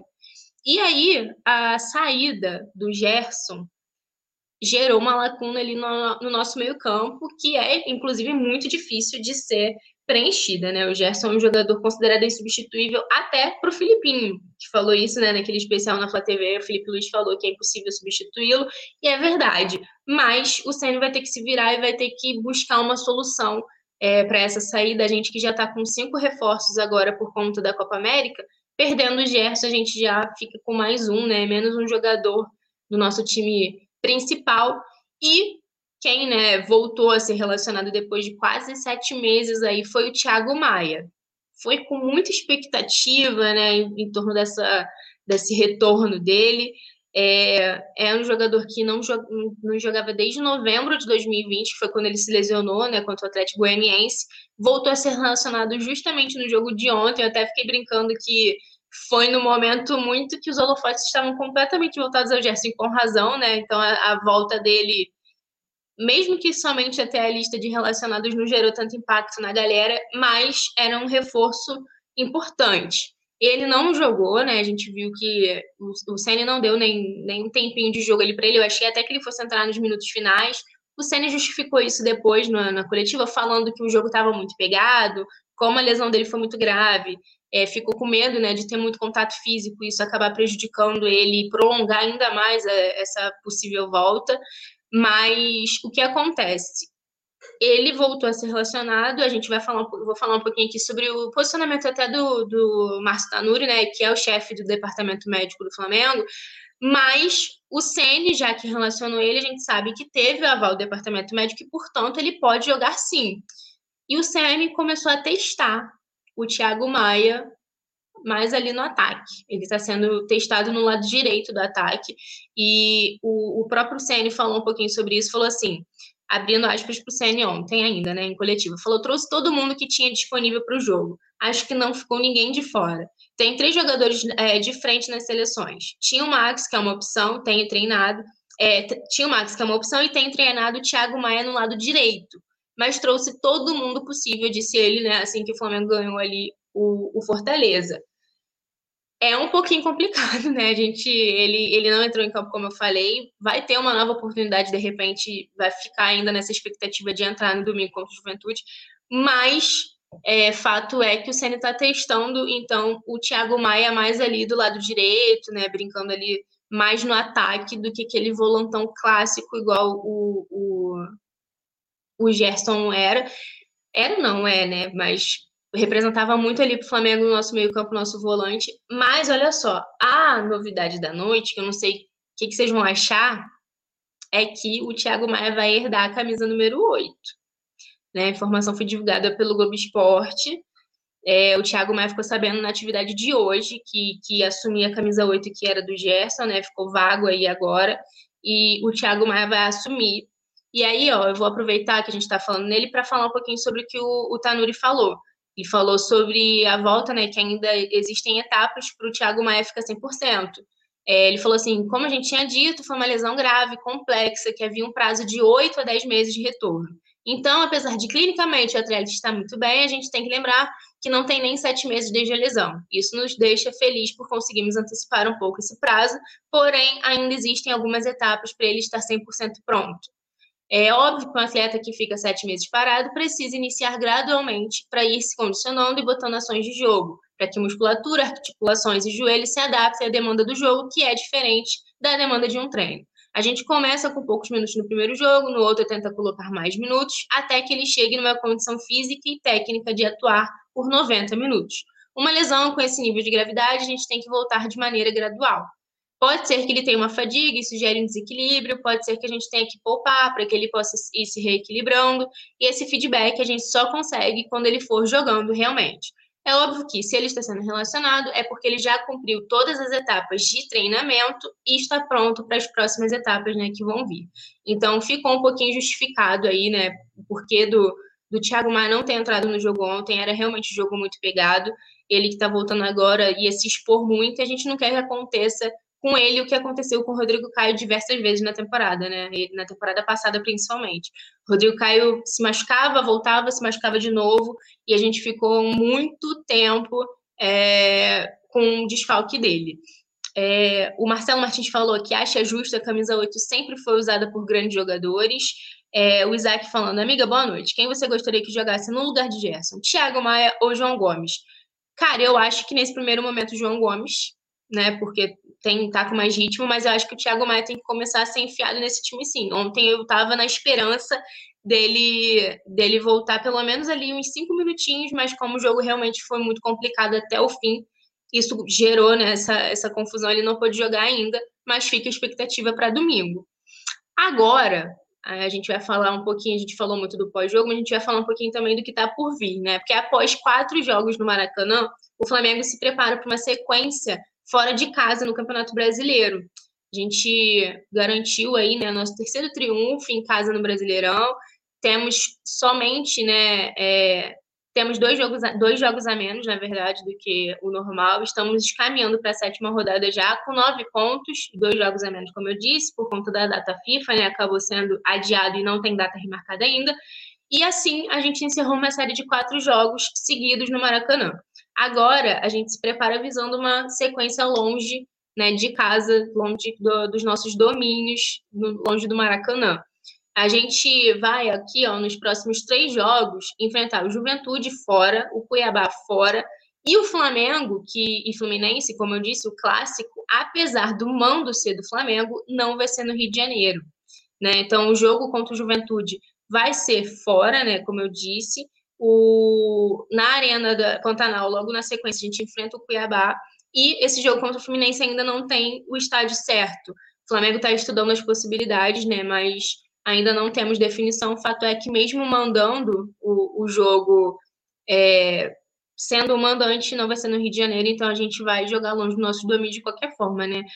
E para completar, é, olha só, a gente falou aqui muito, né? Lógico, sobre o jogo de ontem. Vou reforçar, como sempre, né? Aqui com vocês. Sempre falo muito da nossa transmissão e domingo, obviamente, ó, o jogo é no horário um pouco diferente também, às 11 horas da manhã, Flamengo e Juventude, e tem transmissão com voz de Rafa Penido aqui. Então, se você não é inscrito no canal, se inscreva, deixe o like no vídeo. Tem como também se tornar membro do canal com vários benefícios exclusivos, inclusive grupo no WhatsApp com essa galera doida que passa por aqui pelo canal, é muito divertido, a galera não para. E a gente dando sequência aqui, é, primeiro, deixa eu ver o que vocês estão falando, né? O Eduardo falando que bora deixar o like, é isso, tem que deixar o like. O Igor tá falando aqui que os postulantes aos títulos estão deslizando, que Galo, Galo e Palmeiras perderam, e o Grêmio nem pontuou ainda, que o Flamengo tem que se aproveitar para disparar. É, o Isaac Carvalho falando que gostou da camisa 8 passar para o Thiago Maia, que é um craque da bola e merece. O Marcelo Martins falou que difícil vai ser não ter jogo pegado no Brasileirão. É, o Isaac também comentou aqui que está achando que o Rogério Senna vai inventar de colocar o Thiago Maia mais avançado junto com o Diego Ribas e João Gomes. Como eu sempre digo, vindo do Rogério Senna não me surpreende. Eu realmente também não duvido que isso possa acontecer. Mas vamos ver, né? Vamos ver como que ele vai ajeitar o time aí com a ausência do Gerson e esse retorno do Thiago Maia mesmo que aos poucos. Vamos ver como que vai ficar. A gente vai ter que reformular um time titular, né? É, mas agora a gente falou de Brasileirão, falou do jogo de ontem, já falamos um pouco do que está por vir, e por conta disso a gente lembra que o Flamengo está classificado para as oitavas de final da Libertadores da América, né? Estamos aí rumo ao tricampeonato e para essa fase, né, para a próxima fase que está chegando, a gente não vai poder contar com o nosso volante barra zagueiro, William Arão. Ele foi suspenso por dois jogos e vai desfalcar o Flamengo nas oitavas de final.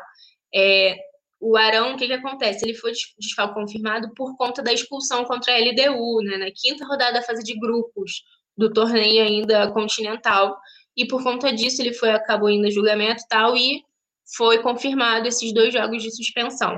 Então, por conta disso, contabilizando essa suspensão automática, né, ele, ele já cumpriu contra o Vélez, ele acabou recebendo essa punição, que é como eu divulgou hoje, né, nesta quinta-feira, e ele recebeu dois jogos de gancho, ou seja, ele vai ficar de fora da primeira partida das oitavas de final e foi multado ainda também em cerca de 14,7 mil reais, né, 14.700 reais, porque é equivalente aí a 3 mil dólares, né, convertendo, e com isso ele vai estar disponível apenas para o jogo de volta contra o Defensa e Justiça. A gente lembra, né? Nosso adversário aí nas oitavas de final. O primeiro confronto vai ser fora, a gente decide em casa. Então, o Arão no jogo aqui no Maracanã vai estar disponível. E os jogos, eu já vou adiantar para vocês, acontecem nos dias 14 e 21 de julho. Então, também está chegando. A gente vai entrar naquela loucura, né? Do calendário apertado de novo. E, e vamos ver como que também o CN vai se portar ele que tem dificilmente tira o, o Arão é, do time, né? É um dos jogadores que pouco sai de é poupado, ele dificilmente sai do time, mas contra o Defensa e Justiça no primeiro jogo, o Arão não vai poder entrar em campo, então a gente vai ter que dar um jeito. Provavelmente vamos vir, né, com o Gustavo Henrique titular ao lado de Rodrigo Caio, mas vamos ver, tem muita coisa para acontecer até lá, né? Esse jogo primeiro no dia 14 de julho. A gente tem que ficar de olho para ver o que, que vai acontecer. O Flamengo jogando Brasileirão também, numa sequência de muitos jogos. Mas é isso, a gente vai aguardar e ficar sempre de olho aqui no Coluna do Fla, tanto aqui quanto no coluna do Fla.com. A gente sempre está de olho nas novidades e qualquer coisa a gente vai trazer as novidades para vocês. Vou passar aqui no chat, porque vocês estão, lógicos, falando que o Marco Antônio falou assim: o Gerson é genial. Não, não, né? Bom, bom jogador, um dos bons do Brasil, mas não genial. Nem Neymar, nem Neymar já foi, mas perdeu. Então ele tá aí falando que, né, pelo que eu entendi, não considera o, o Gerson insubstituível, como, por exemplo, o Felipe Luiz acha. O Alisson Silva falou que vai ficar difícil João Gomes e Thiago Maia para titularidade. Eu espero, né? Não quero que, que o, o Ceni faça isso, não. Jogar o Thiago Maia mais lá para frente e deixar o, o João Gomes e o Diego. Vamos ver. É, como o Marcelo Martins falou, que vai ser realmente muito difícil não ter jogos pegados nesse Brasileirão. O campeonato acabou ficando muito disputado, né? Os times se reforçaram, a gente também perdendo essas peças importantes aí e com essa cautela na para contratar no mercado realmente ficou um pouquinho complicado. Mas é isso. Muito obrigada pela companhia de vocês. Eu vou lembrar, ó, que a gente sempre tem pré-jogo aqui. Então, fiquem de olho sempre no Coluna do Fácil. Como eu disse, se não é inscrito, se inscreva, ativa o sininho para ficar de olho em tudo que acontece aqui. A gente sempre está por aqui no Coluna do Fla, tanto no YouTube quanto no site, estamos nas redes sociais também. Então, se inscreva no canal, é, ativa o sininho, como eu falei, porque domingo tem jogo e tem transmissão braba do Rafa Penido. Então, a gente tem reportagem de Letícia Marques, o Túlio está sempre por aqui comentando também os jogos. Então, vale ficar de olho. Muito obrigada pela companhia, obrigada à produção também de Anderson Cavalcante por aqui hoje. E é isso, até a próxima. Beijo para vocês.